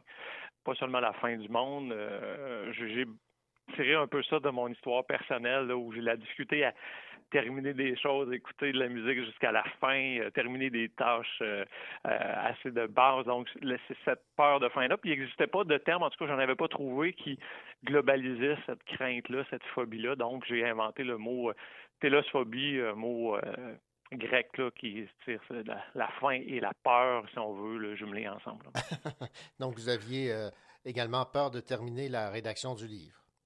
Oui, exactement. C'était euh, parce que dans, si on veut, ma, carrière d'auteur, j'ai écrit beaucoup. Je suis, une personne qui aime écrire les nouvelles littéraires parce que ça me permet d'avoir beaucoup de débuts sur plein de sujets et de euh, souvent terminer assez rapidement, pas comme aussi long qu'un roman. Donc, effectivement, quand on m'a confirmé que l'écriture était terminée, j'ai eu une, petite frousse. Avez-vous la, même frousse euh, lorsque vous avez à, présider à titre de, juge des, procès? Non, non, on dirait que cette partie-là est plus est plus euh, facile. Euh, c'est plus dans, le côté artistique ou personnel au niveau de ma fonction. C'est pas, pas compliqué. bon, parlons de, ce côté euh, artistique, donc de, cette plume que vous nous proposez. Le débat sur l'aide médicale à mourir, il a été tenu au pays. Au Québec, euh, une loi a été adoptée, elle a fait euh, consensus, mais là, vous poussez beaucoup plus loin le concept et la réflexion dans votre roman sur l'aide médicale à, mourir, parce que vous la rendez euh, accessible à tous. ça fait longtemps que ça, que ça, ça, vous trotte dans la tête, cette, cette réflexion à pousser plus loin le concept? Ben c'est ça, ça, fait partie un peu, quand je vous disais tout à l'heure, au niveau des nouvelles, j'aime bien pousser les, les limites, dire bon, si est arrivé quelque chose, euh, changer ça en dystopie et tout ça. Donc, quand il y avait eu le débat sur l'aide médicale à mourir, et là, on avait renvoyé ça à la, au tribunal en disant il y a une petite forme de discrimination. Pourquoi il faudrait que ce soit les personnes qui ont un risque de mourir à court terme? Mhm. Pourquoi c'est pas les gens qui souffrent, mais qui vont demeurer dans cet état-là pendant hein, très longtemps? Donc là, je suis allé avec la discrimination. J'ai dit, moi, pourquoi il y a une discrimination sur les gens qui sont malades au niveau euh, physique. Pourquoi pas les gens qui sont malades au niveau euh, psychologique? Donc, j'ai poussé ça, là, j'ai, j'ai mis, la, la, la, la, fourchette au maximum pour dire, bon, mais maintenant, euh, admettons que le gouvernement, admettons que les tribunaux, le, plus haut tribunal du pays déclare que c'est discriminatoire, puis tout le monde, finalement, a le droit de choisir mm-hmm. lors de son départ. Donc, en donnant ça au gouvernement, j'ai, inventé une, une série de, de, de, de, choses qui pourraient en découler. On parle d'une formation séance d'information de trois jours obligatoire. on parle d'un nouveau métier qui se trouve être des récupérateurs de corps. J'ai vraiment extrapolé. Euh, je me suis amusé. Là, pour, c'est pas moralisateur, c'est plus euh, certains points de vue caricatural, mais je pense que ça, ça, ça laisse, ça laisse euh, des questions à suspendre. Oui, parce qu'on est à se demander si on se dirige vers une telle réalité. Non? Bien, à, vrai dire, au départ, là, lorsque j'avais écrit les, fameuses formations de trois jours avec un code et tout ça, c'était avant la COVID. Donc là, je me disais, voyons, je pousse peut-être un peu trop loin, mais là, avec les passeports vaccinaux, avec tout ça, je me dis, écoute, euh, c'est quelque chose qui pourrait peut-être être plausible aussi. Donc, ça, ça, ça enlevait un peu l'aspect fiction totale de de, ce genre de société-là. Avez-vous l'impression que les, complotistes vont faire de votre livre leur, euh, leur ouvrage de référence? je ne sais pas, j'ai pas eu encore de, de, commentaires là-dessus. Euh, écoutez, si ça peut euh, ça peut ouvrir le débat d'une manière civilisée et autre, écoute, il n'y a, a, pas de problème. Bon, vous décrivez également votre monde dans Télosphobie, Claude Bouliane, sur les, les dons d'organes qui sont confiés au privé, et ça, ça va loin, là, le, concept de don oui, au privé. Oui, à vrai dire, ça a parti. Euh, bon, je suis un amateur de science-fiction, de, questions euh, éthiques et toutes ces choses-là. Et j'étais tombé sur un reportage d'un neurochirurgien italien, Sergio Canavero, et son auxiliaire, un autre neurochirurgien chinois, qui, eux, ont comme mission de pratiquer une greffe de tête. Donc, eux autres, ils vont un peu dans l'immortalité en disant, euh, je pense qu'on est capable de greffer euh, une tête en santé et simplement changer de corps, qu'on soit des personnes qui aient le cancer, euh, des paralysies ou autres. Donc, mm-hmm. ça m'a fait penser à ça en disant, OK, si euh, il y a certaines personnes qui visent l'immortalité et d'autres personnes qui choisissent d'en finir plus rapidement. Donc, il, certainement qu'ils vont avoir besoin d'organes ou de corps à un moment donné. Effectivement, Euh, comme on le sait, c'est possible avec certaines richesses dans, dans notre monde d'avoir accès À, des, à, des organes. Donc, je me disais, bon, une compagnie privée, euh, je pense qu'il pourrait être intéressé avec des certains partenaires, certains clients de, de de, de, de, prolonger leur vie parce que quand, quand ça va bien, quand on est bien nanti, euh, je pense pas qu'on veut euh, on va en finir euh, rapidement. Et le monopole pharmaceutique de ceux qui fournissent l'injection, ça, ça, ça donne des frissons aussi, non? Oui, ça, ça c'est drôle parce que quelque part dans mon livre, la compagnie pharmaceutique en question, qui est une multinationale, a eu le monopole parce qu'elle a trouvé le, le, le, fameux vaccin, l'antidote contre la, la, COVID, contre la mhm. pandémie. D'un autre côté, ils se retournent de, de, de bord et disent, bon, nous, on va avoir le monopole sur le produit, l'injection, qui va permettre au corps de rester viable tout en donnant une mort cérébrale parce qu'on n'a pas besoin de, de, de, de garder le, le, cerveau et l'âme. Donc, c'est oui, c'est inquiétant, surtout le, le, le, fait que les gouvernements semblent un peu liés. C'est le seul fournisseur, ils ne savent pas quoi faire. Donc, c'est toute une question, euh, quand je parle de questions d'éthique, mais question aussi de, de, de, financement. Euh, bon, est-ce qu'il donne de l'argent aux partis politiques? Qu'est-ce qui se passe avec ça? Donc, c'est, ça peut être des questions actuelles aussi. Bon, ça, ça, vous a plu d'écrire euh, euh, sur le jeu entre la vie et la mort, de qui décide de, de qui demeure en vie, qui, qui peut mourir? Ça, on, oui, peut, pousser plus loin là, là. On peut, on peut aller très loin dans cette réflexion. Là. Oui, exact. Puis euh, j'ai effleuré le sujet, mais je me mhm. disais, tu sais, souvent il y a des gens qui pensent, bon, si on donne la liberté euh, aux gens d'en finir, bon, on peut, on peut imaginer quel genre de personne qui pourrait utiliser ça et tout ça.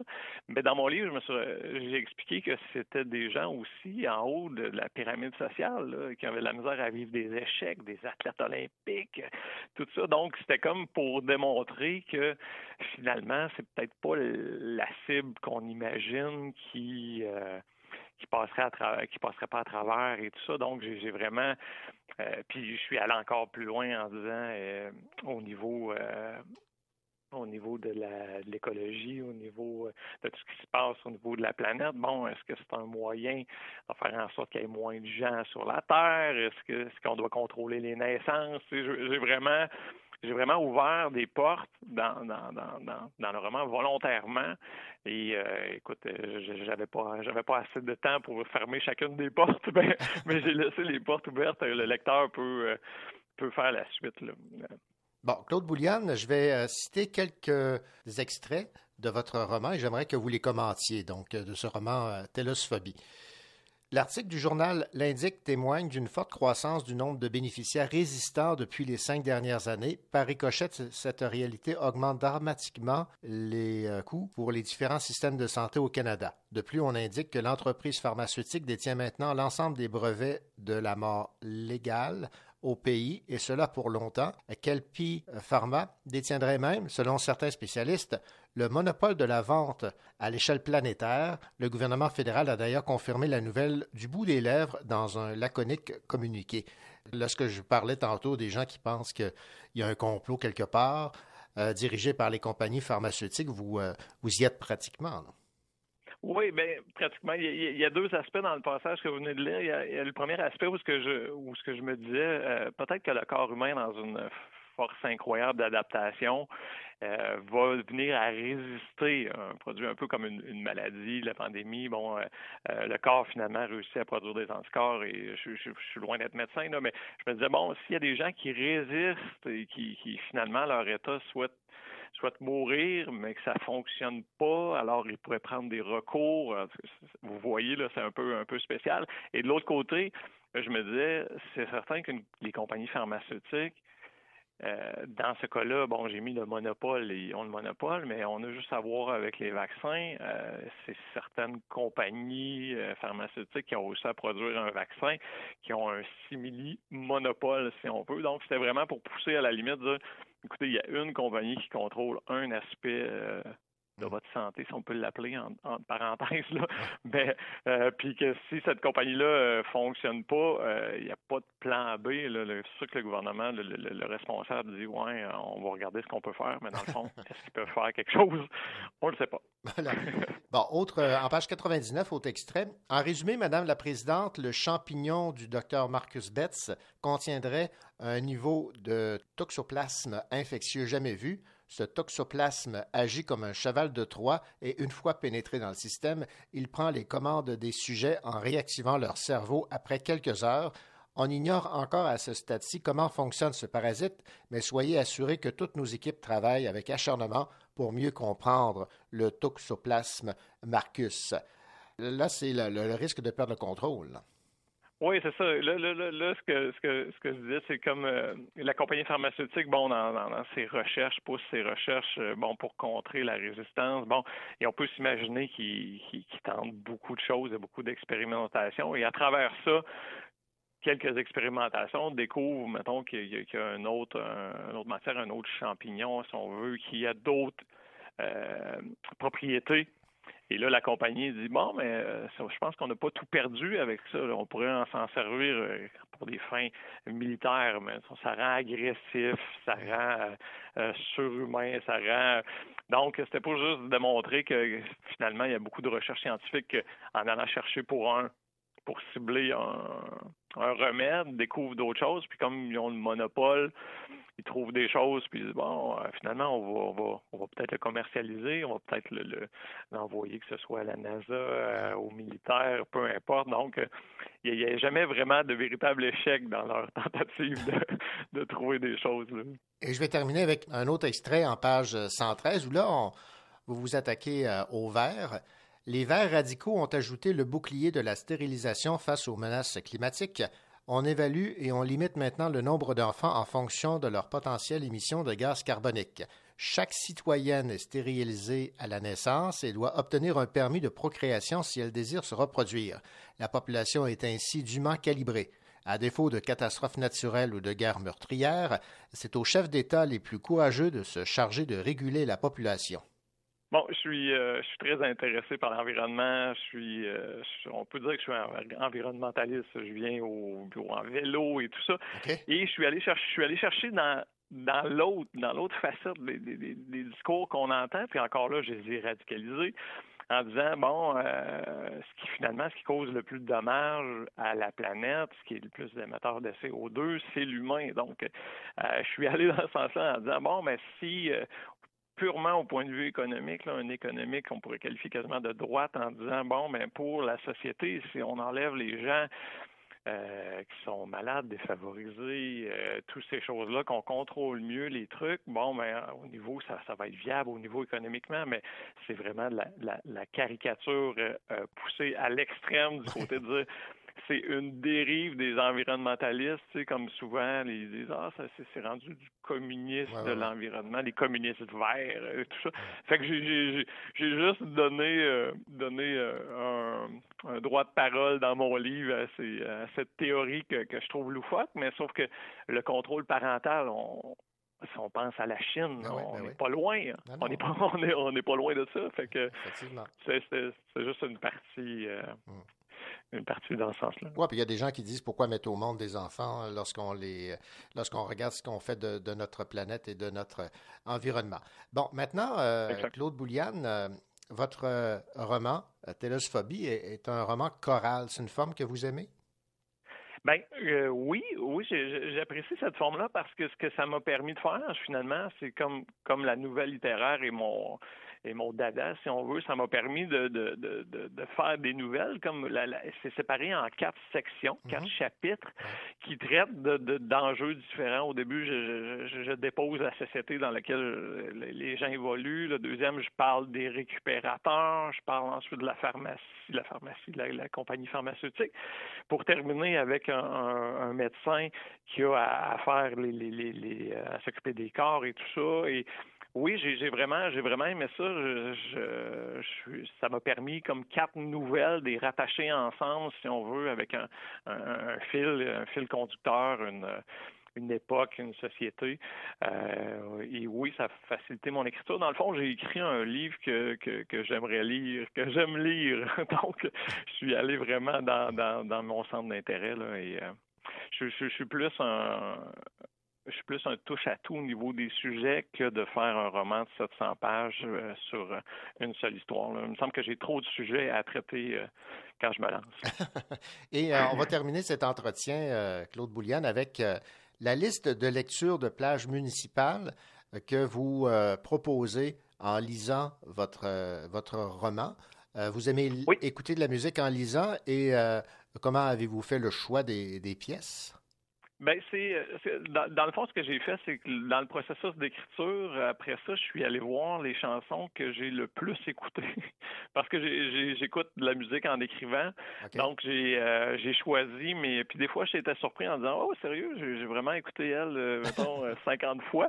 Bon, fait que j'ai fait un, un, palmarès si on veut des euh, Okay. des chansons qui ont servi à l'écriture du livre. Fait que ce qui était vraiment le fun, c'est quand on a fait le lancement, on, il y avait une petite plage ici, euh, une plage horaire euh, dans l'histoire pandémique, des restrictions qu'on pouvait ouais. euh, faire un lancement de livre avec tant de personnes et tout ça. Et c'était la, la, la, trame sonore qui jouait euh, euh, au bar, euh, au bar librairie, ici l'ivresse, qui jouait en, en arrière-plan, donc c'était particulier, c'était le fun. Ben oui, je comprends donc. Alors, Claude Bouliane, ah oui. ça a été un plaisir de discuter avec vous. Ça a surtout été un plaisir de découvrir votre talent d'auteur avec euh, publié aux éditions euh, du Quartz. Merci beaucoup. Merci René, plaisir partagé.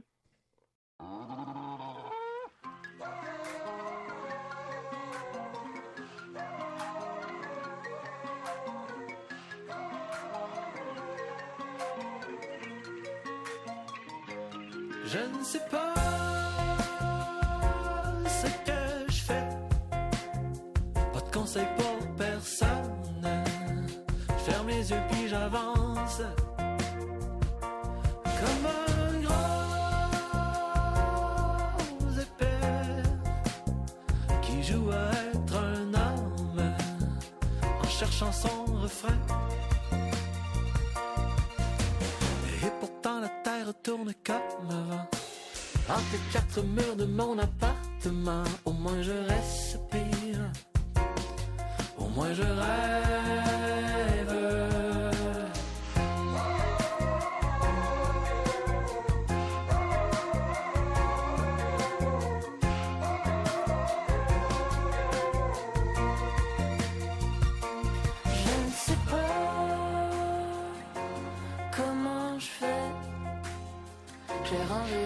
La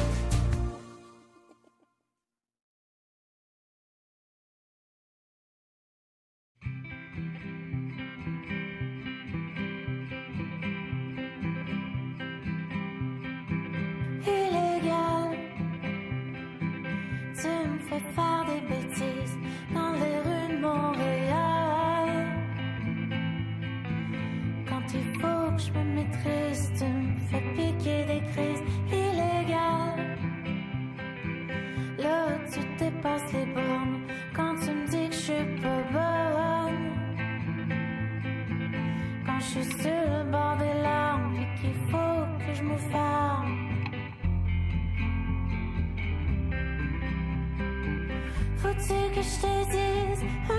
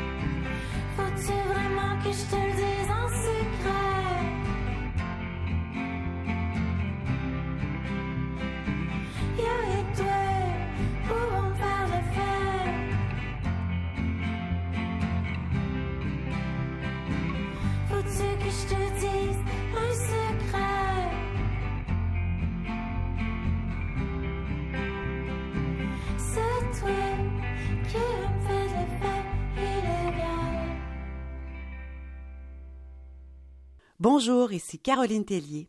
Un peu plus tard à l'émission, je vous parle du roman Les enfants de chienne de Nicolas Delisle-Lheureux, édité chez Boréal.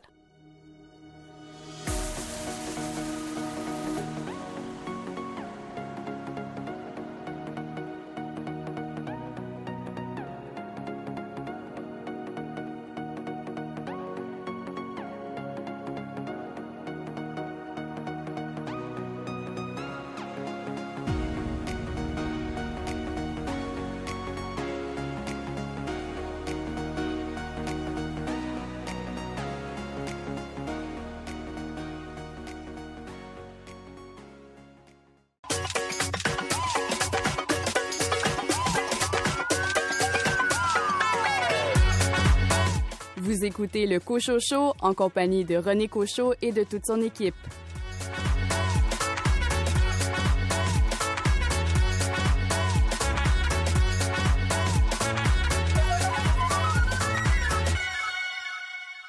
Ici René Cochot, bienvenue à votre rendez-vous littéraire. Au sommaire de cette émission, des enfants de chienne, le désespoir tranquille et la télosphobie. Une entrevue avec Marie-Pierre Duval concernant son roman Au pays du désespoir tranquille. Un entretien avec Marie-France Taga concernant son roman Élisabethville. Discussion avec Claude Bouliane à propos de son roman Télosphobie.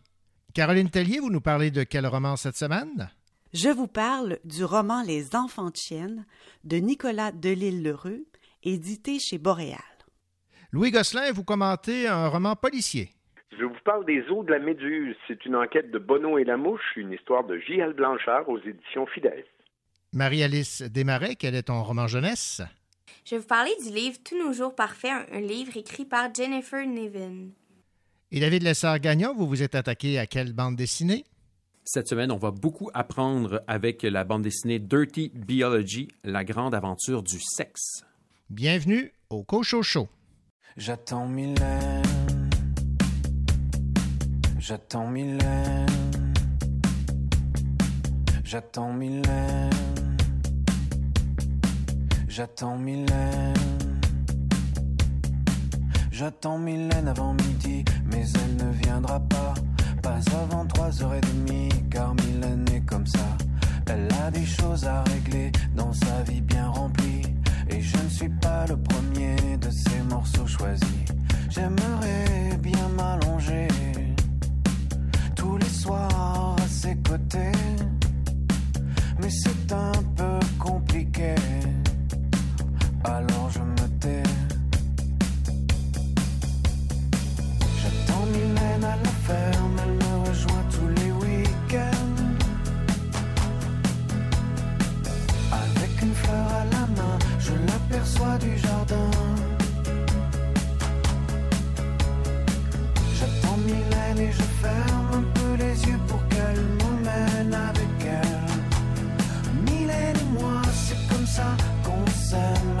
Mari veut pas.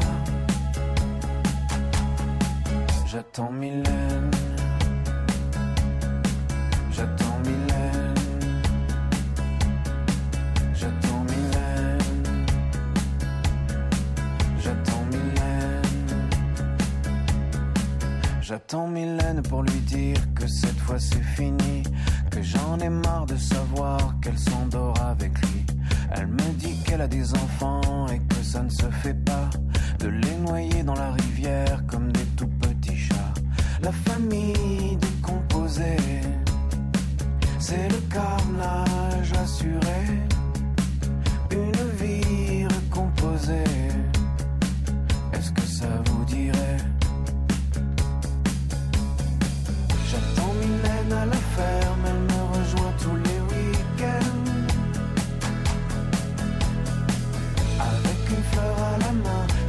je l'aperçois qui revient.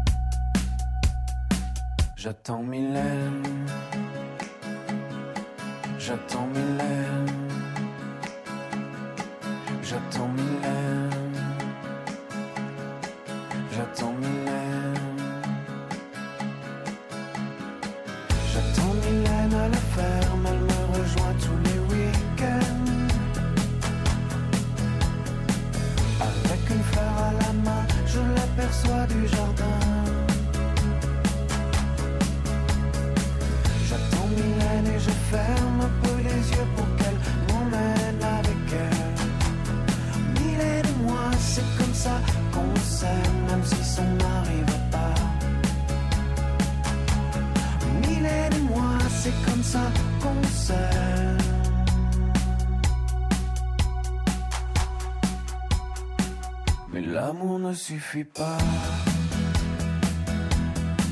J'attends Mylène.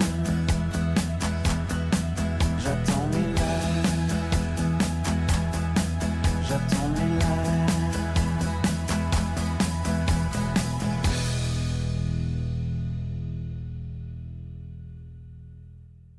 Tout remettre en question, c'est ce qu'explore Marie-Pierre Duval dans un livre intitulé Au pays du désespoir tranquille. Marie a de la chance. Elle a tout, du moins en apparence. Un jour, l'effervescence des studios de télévision et sa situation enviable ne lui suffisent plus. Elle ne peut plus supporter cette exigence. Cette incorrigible recherchiste s'attaque alors à son dossier d'enquête le plus important. Sa chute est peut-être celle de tant de femmes de sa génération. Elle veut comprendre sa chute et celle des autres. Marie-Pierre Duval, bonjour. Bonjour.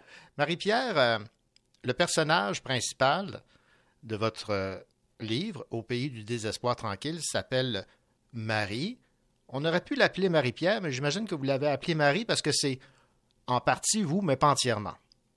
C'est exactement ça. C'est ça qui est intéressant dans la fiction, c'est de pouvoir se permettre des largesses, des exagérations. La plupart des faits qui sont dans le livre ne me sont pas arrivés de cette manière-là, sont pas arrivés à moi nécessairement. Donc, tu sais, ça me permettait aussi d'attacher des boucles de manière plus intéressante pour le lecteur, mais sur le fond, admettons qu'on y va sur la réflexion profonde, puis le, le, sentiment de fond, oui, c'est ça, je l'assume, c'est très près de moi. Puis c'est pour ça que j'ai appelé Marie, je voulais la garder très proche de mes sentiments pour pouvoir traduire de façon la plus exacte possible ce sentiment-là euh, que je décris dans le, dans le livre. Bon, on reviendra tantôt sur euh, les autres personnages de votre euh, roman. Ça se passe dans le milieu culturel, dans le milieu de la, production télévision, production, euh, production radio. Est-ce que le fait d'avoir mis ça sous forme de fiction, ça vous protège là, de, certaines critiques du, milieu? Ben, en fait, parce que si j'avais voulu faire un essai, j'aurais fait un essai. J'avais vraiment envie de la subjectivité de la fiction. Donc, euh, tout ça est vu à travers un personnage qui, de toute évidence, est en train de couler. Donc, c'est ça qui est important pour moi dans, la fiction, dans le roman, c'est de pouvoir assumer euh, une vision peut-être un peu plus exagérée et subjective. Puis en même temps, je me disais, si on ne peut pas écrire dans un roman de manière exagérée à travers une vision subjective, certaines manières que nous avons de travailler en télé, je me dis que ça parle plus du milieu que de moi. Dans le fond, euh, je ne suis pas au FBI. je pense que je peux m'inspirer de ce que j'ai vécu pour pouvoir peut-être euh, faire une fiction intéressante. Donc, euh, je, comprends très bien la, démarche. Maintenant, j'aimerais que vous me parliez du, titre Au pays du désespoir tranquille. Je trouve ça beau. J'aimerais que vous élaboriez un peu là-dessus. Ben, en fait, le désespoir tranquille, ça s'inspire de Henry David Thoreau, euh, son expression, le désespoir tranquille. Il écrit dans Walden que la grande masse des gens vivent euh, une vie de désespoir tranquille, qui est comme une espèce de... C'est interprété de plusieurs façons, mais en tout cas, de la façon dont moi je l'ai compris, c'est comme dans un conformisme moyen, si on veut, une espèce de déprime d'un conformisme moyen. Et ça, je trouvais que ça reflétait super bien la condition du personnage principal, tu sais, qui est une fille qui a un peu tout, puis qui a une belle maison, qui a un chum, qui a un enfant, une belle job, tu sais on a comme tout pour euh, sur papier pour être heureux, mais elle, elle traîne un désespoir. Puis le pays, ben c'est c'était vraiment important pour moi aussi parce que dans le roman, je mets en parallèle la quête identitaire du personnage, mais celle aussi du Québec où elle est née. Donc, on, passe à travers les référendums, on mm. passe à travers les, événements, euh, les personnages très importants de, la quête identitaire québécoise. Donc, euh, c'est de là, en fait, qui vient le titre. Marie, d'ailleurs, qui euh, se désespère de, ce choix qui a été fait de dire non à la possibilité que le Québec devienne un pays, mais de si près, de si proche. Ce qui est intéressant, ce qu'il faut mettre en contexte, c'est que quand elle parle du référendum de, 95, elle a 19 ans. Donc, c'est vraiment l'âge où on a des grands rêves, on, on se projette dans l'avenir, on a beaucoup d'énergie, on a aussi beaucoup de naïveté puis d'idéalisme. Donc, c'est à travers ce regard-là de, de, ses 19 ans où c'est la première fois qu'elle vote, en fait. Donc, elle fait son entrée en, démocratie sur la question même de l'existence du pays dans lequel elle vit. Donc, ça prend euh, une proportion peut-être un peu plus importante dans sa vie à elle. Euh, dans le fond, c'est ça, c'est les idéaux de la jeunesse qui sont un peu euh, représentés par le référendum de 95 et son, et son résultat tellement, comment dire, dramatique, là, parce que ce qu'elle affirme dans, dans le dans le roman, puis ça, je partage complètement ça, c'est que tout le monde a eu peur en 95. ceux qui voulaient avoir un pays, puis ceux qui craignaient que le Québec se sépare. Donc, euh, ça a été un point charnière, je pense, dans la quête identitaire du Québec. Maintenant, Marie-Pierre Duval, il y a des, phrases que j'ai beaucoup aimées dans votre euh, roman Au pays du désespoir tranquille et euh, j'aimerais qu'on en discute. Entre autres, cette belle phrase en page 177 la modernité est une agression non dénoncée. Elle est coupable de crimes contre l'humanité. Ben, c'est en faisant, je pense, le cumul de tous les petits constats de notre vie moderne, tu sais, la vitesse, la consommation, le fait qu'on perd dans cette vitesse-là, dans cette frénésie-là, dans l'omniprésence aussi de la technologie, dans notre façon d'aborder le travail, dans notre façon d'être en relation, elle, elle perd tous les petits moments qui n'ont aucune valeur monétaire, si on veut, les moments de contemplation, de beauté, euh, les moments relationnels importants, toutes ces, ces choses qui, euh, qui amènent tellement de vie dans notre vie, dans le fond, ont presque plus de place dans nos vies modernes et effrénées, tu sais, puis c'est, elle vient de là, cette phrase-là, dans le fond, quand on cumule tout ça, puis on fait le bilan, ben, est-ce que est-ce que la modernité est une forme d'agression sur euh, nos, notre condition humaine et, et, et notre vie?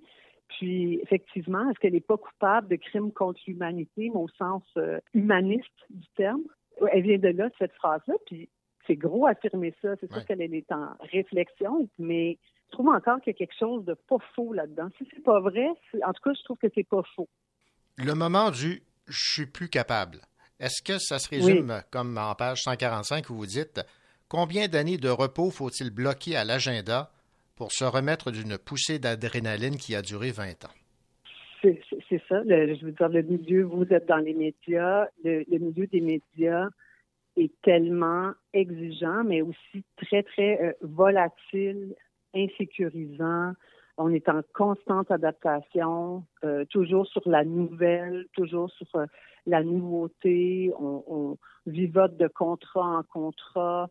Donc, travailler dans les médias à un poste clé comme elle a, c'est sûr qu'il y a une poussée d'adrénaline qui vient avec ça. Donc, euh, le contraste, quand elle tombe, elle tombe dans l'envers de sa vie, finalement. À un moment donné, quand elle est plus capable, bon, elle lâche tout. Donc, elle, elle a comme en abondance du temps, ce qu'elle ce qu'elle, ce qu'elle n'a pas depuis 20 ans, euh, du temps de réflexion, une, une capacité de prise de, con, de conscience. Donc, elle, elle, a comme un choc, là, puis comme ça va me prendre combien de temps me remettre de ça, tu sais, d'avoir roulé vite comme ça pendant 20 ans ben combien combien faut compter à l'agenda? Puis c'est drôle parce qu'en plus j'utilise l'agenda tu sais qui est comme quand même un, élément de référence pour nos vies tellement régimentées même en burn-out elle est sur son agenda oui c'est vrai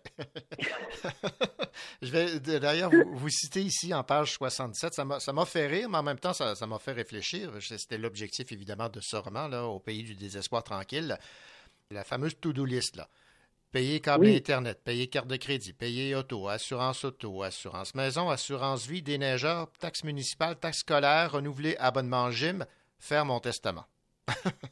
Oui. Ça, c'est. J'aime bien, c'est final, faire mon testament ou aller voir mon psy. oui. Ben, c'est. En fait, c'est. Euh, on parle beaucoup de charge mentale. Oui. Euh, puis souvent, bon, on l'associe euh, plus souvent aux femmes, ce qui est quand même, je, pense, un phénomène assez généralisé, quoique non exclusif aux femmes, j'en suis tellement consciente, mais c'est un peu la charge de nos vies modernes, tu sais. Il y a tellement, de, à un moment donné, c'est changer le filtre à fournaise. C'est comme toutes sortes de petits, tous les appareils qu'on a, toutes les responsabilités qu'on a, euh, les deux voitures qu'on a viennent avec des charges qui ont l'air inoffensives en elles-mêmes, mais quand on cumule les responsabilités ou les charges qui viennent avec notre mode de vie, ça donne des listes qui n'ont pas d'allure, puis justement avec euh, faire un testament, je sais pas, moi je, je, j'en parlais avec mes amis, euh, faut faire notre testament dans la vie, c'est souvent l'affaire qu'on repousse le plus parce que bon ben je veux dire, il faut faire l'épicerie avant de faire le testament, ouais. puis euh, donc oui, tu sais, je, je me suis beaucoup amusée à jouer sur ces contrastes-là dans le livre parce que je suis quand même quelqu'un dans la vie qui, qui aime beaucoup rire, puis qui a, qui a un sens. Euh, parfois, je peux être cynique, ironique, et je me suis amusée là, dans, dans, le livre à, à, jouer sur des contrastes comme ça. Tu sais. ben c est, c est, ça, ça, a été mon plaisir. Ouais, exactement. Évidemment, je, je, ne peux passer sous silence, Marie-Pierre Duval, le fait que, bon, vous avez euh, travaillé, vous continuez à travailler en production euh, euh, médias, télévision, oui. radio. Et évidemment, vous abordez le, le tout, là, ce qui amène Marie d'ailleurs à, à, se remettre en question euh, et à cette détresse, euh, ce, cet épuisement professionnel. Et euh, j'aimerais que vous me parliez des, des, personnages. Il y a le patron, il y a le oui. petit Chris et il y a évidemment oui. les catégories d'invités A, B, C, D. Donc tout ça, là, cette information voulant qu'un artiste soit A, B, C ou D, puis qu'il y a des, des, patrons intolérants, des, des, petits crises baveux, euh, vous en avez côtoyé, c'est ce que je comprends. On va dire le, le personnage ben, de Marie. Là. Non, mais je- j'en ai côtoyé, j'en ai, on je veux dire, les recherchistes, là, vous le savez, on est à peu près les pires ma mère en ville. Je veux dire, déjà, on se parle beaucoup entre nous, Ouais. puis on vivote de contrat en contrat. Donc, sur 20 ans de carrière, j'en ai entendu des affaires, j'en ai lu des choses, mais je vous dirais que ce que j'ai entendu est beaucoup plus spectaculaire que ce que, ce que j'ai pu voir. Euh, donc, j'ai vraiment, étant donné que j'étais dans, dans une fiction, j'ai comme concentré toutes sortes d'anecdotes à travers des personnages, c'est comme plus symbolique parce qu'en fait, tu sais, dans le roman, elle travaille que sur deux émissions, puis ça s'étale sur une période de 20 ans, alors que dans la réalité, j'ai dû travailler sur une vingtaine d'émissions en 20 ans. Donc, j'ai comme condensé ça. Je me suis aussi inspirée de l'actualité parce que quand il y a eu euh, l'affaire Salvaille, euh, l'affaire Roson, ça m'a aussi interpellée. Puis les A, les B, les C, les D, c'est sûr que j'en rajoute une couche dans le roman. C'est-à-dire que je- le personnage aussi est à un moment où elle est elle est désillusionnée, elle a des problèmes de conscience, elle est cynique. Donc, euh, tu sais, j'ai pesé fort sur le crayon, mais quand même, je veux dire, Christiane Charette en parlait il y a 15 ans. Là. Fait que oui, ça existe. Puis c'est même, je vous dirais qu'en en relisant ça par la suite, je trouve ça extrêmement déshumanisant. C'est pour les personnes qui sont à la télé, je me dis, mon Dieu, ça n'a aucun sens qu'on les catégorise de cette manière-là. Puis, d'un autre côté, ben, on n'a pas d'autre étalon tu sais, de, de co- comment décider à qui on donne la parole. C'est Ouais. une question plus qu'une réponse, dans le fond. Fait que, tu sais, oui, ça existe, mais c'est quand même pas nécessairement aussi cynique que la manière dont je, je le mets dans le, dans le roman. Marie-Pierre Duval, ça a été euh, un plaisir de discuter avec vous de votre euh, roman publié aux éditions euh, Stanquet et euh, j'encourage fortement les gens à, à lire et à vous lire, à découvrir votre plume parce que c'est votre premier roman. C'est mon premier roman, puis vraiment, euh, je vous dirais que c'est une lenteur. la littérature vient avec une lenteur qui me va bien. Donc, j'ai vraiment aimé ça. On peut se permettre des choses dans cette lenteur-là, puis dans cette réflexion-là, qui qui n'ont pas nécessairement de place dans les autres médias. Donc, j'ai eu la piqûre. Donc, euh, une suite. Ben, j'aimerais bien, mais on verra. là. Je, vais, je, vais, je, vais vivre, euh, je vais vivre ce premier roman-là, puis ensuite on verra. Mais, mais oui, j'aimerais bien. Merci beaucoup, Marie-Pierre Duval. Je rappelle le titre de votre, euh, beaucoup. de votre roman Au pays du désespoir tranquille aux éditions euh, Stanquet. Merci, au revoir. Merci, au revoir. Ici Marie-Alice Desmarais et cette semaine, je vais vous parler du livre Tous nos jours parfaits, un livre écrit par l'autrice Jennifer Niven.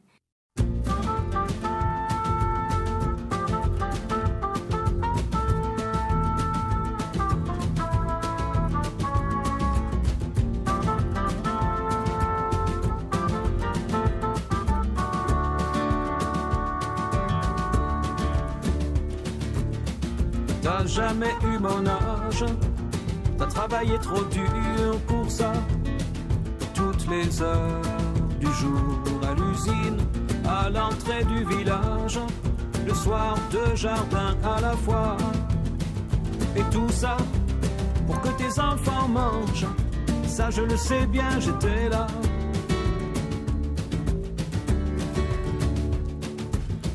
S'en prenait du courage pour se lever à ces heures-là, bien avant le jour et partir dans le pas d'éclairage, à main nue sur le guidon froid.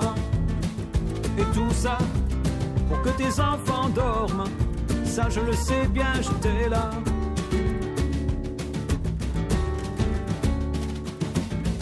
J'aurais voulu te ressembler, je le jure. Mais voilà, il suffit pas de vouloir, c'était pas dans ma nature. T'as vraiment dû t'interroger, je suis sûr. Un jour, j'ai croisé une guitare, j'ai vécu comme on s'amuse. T'avais les pieds sur terre. Et j'étais tout le contraire.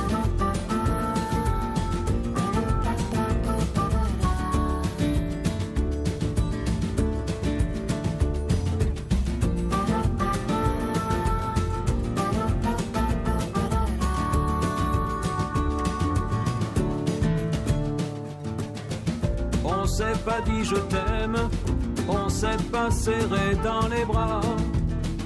Concernant l'amour, il fallait tout deviner nous-mêmes. On nous laissait grandir comme ça. Et tu vois, on a grandi quand même. Je le sais bien, j'étais là.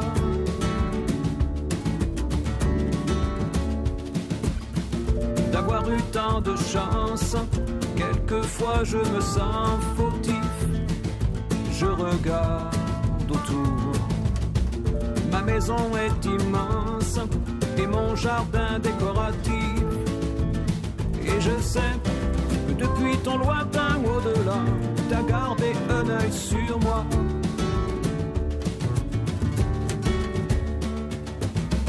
J'aurais voulu te ressembler, Il suffit pas de vouloir, c'était pas dans ma nature. T'as vraiment dû t'interroger, je suis sûr. Un jour, j'ai croisé une guitare, j'ai vécu comme on s'amuse. T'avais les pieds sur terre. Et j'étais tout le contraire.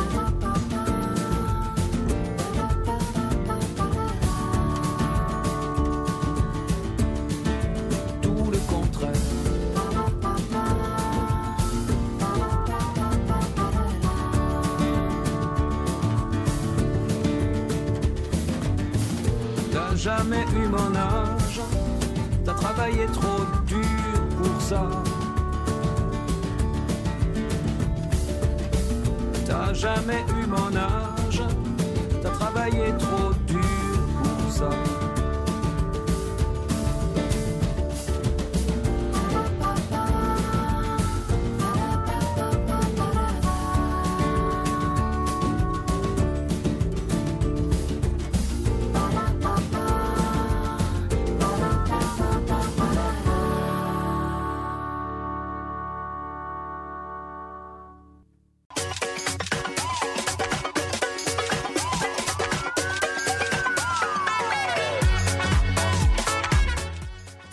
Bibliothèque est pleine de livres, mais elle n'est jamais rassasiée.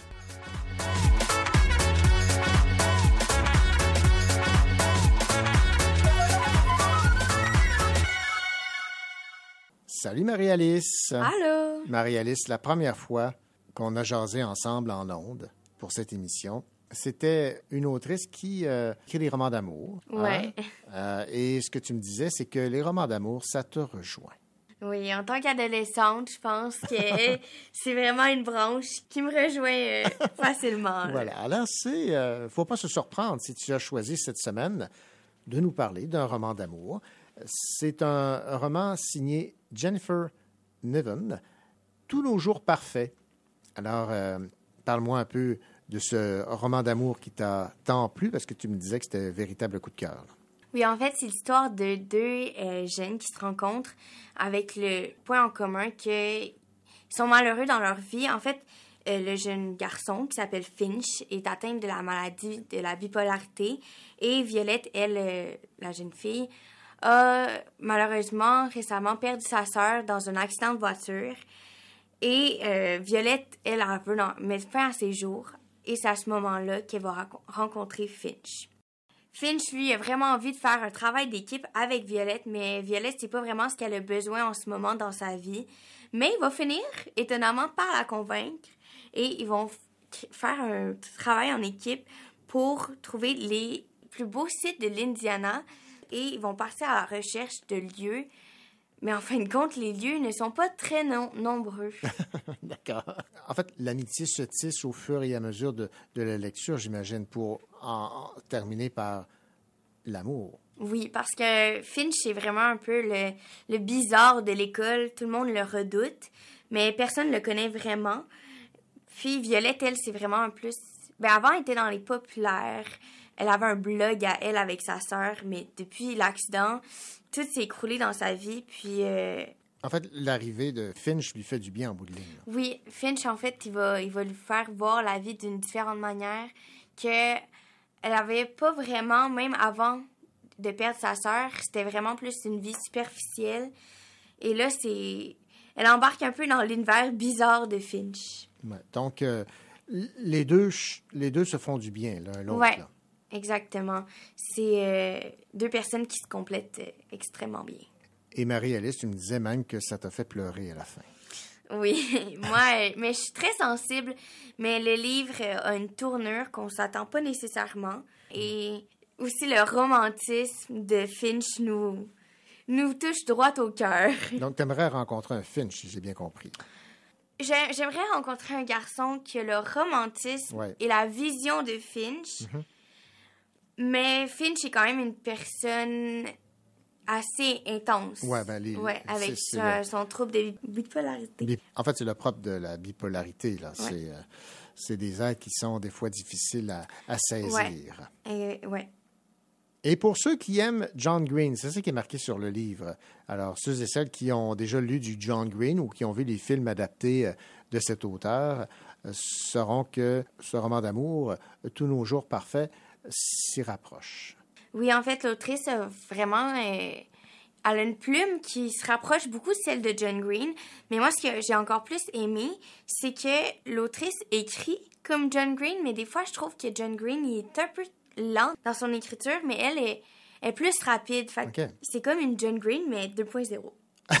D'accord, ben c'est oh, quelle belle image. Merci beaucoup, Marie-Alice, de nous avoir parlé donc de ce livre, Tous nos jours parfaits, euh, ce beau roman d'amour entre Finch et... Violette, Merci. merci à toi.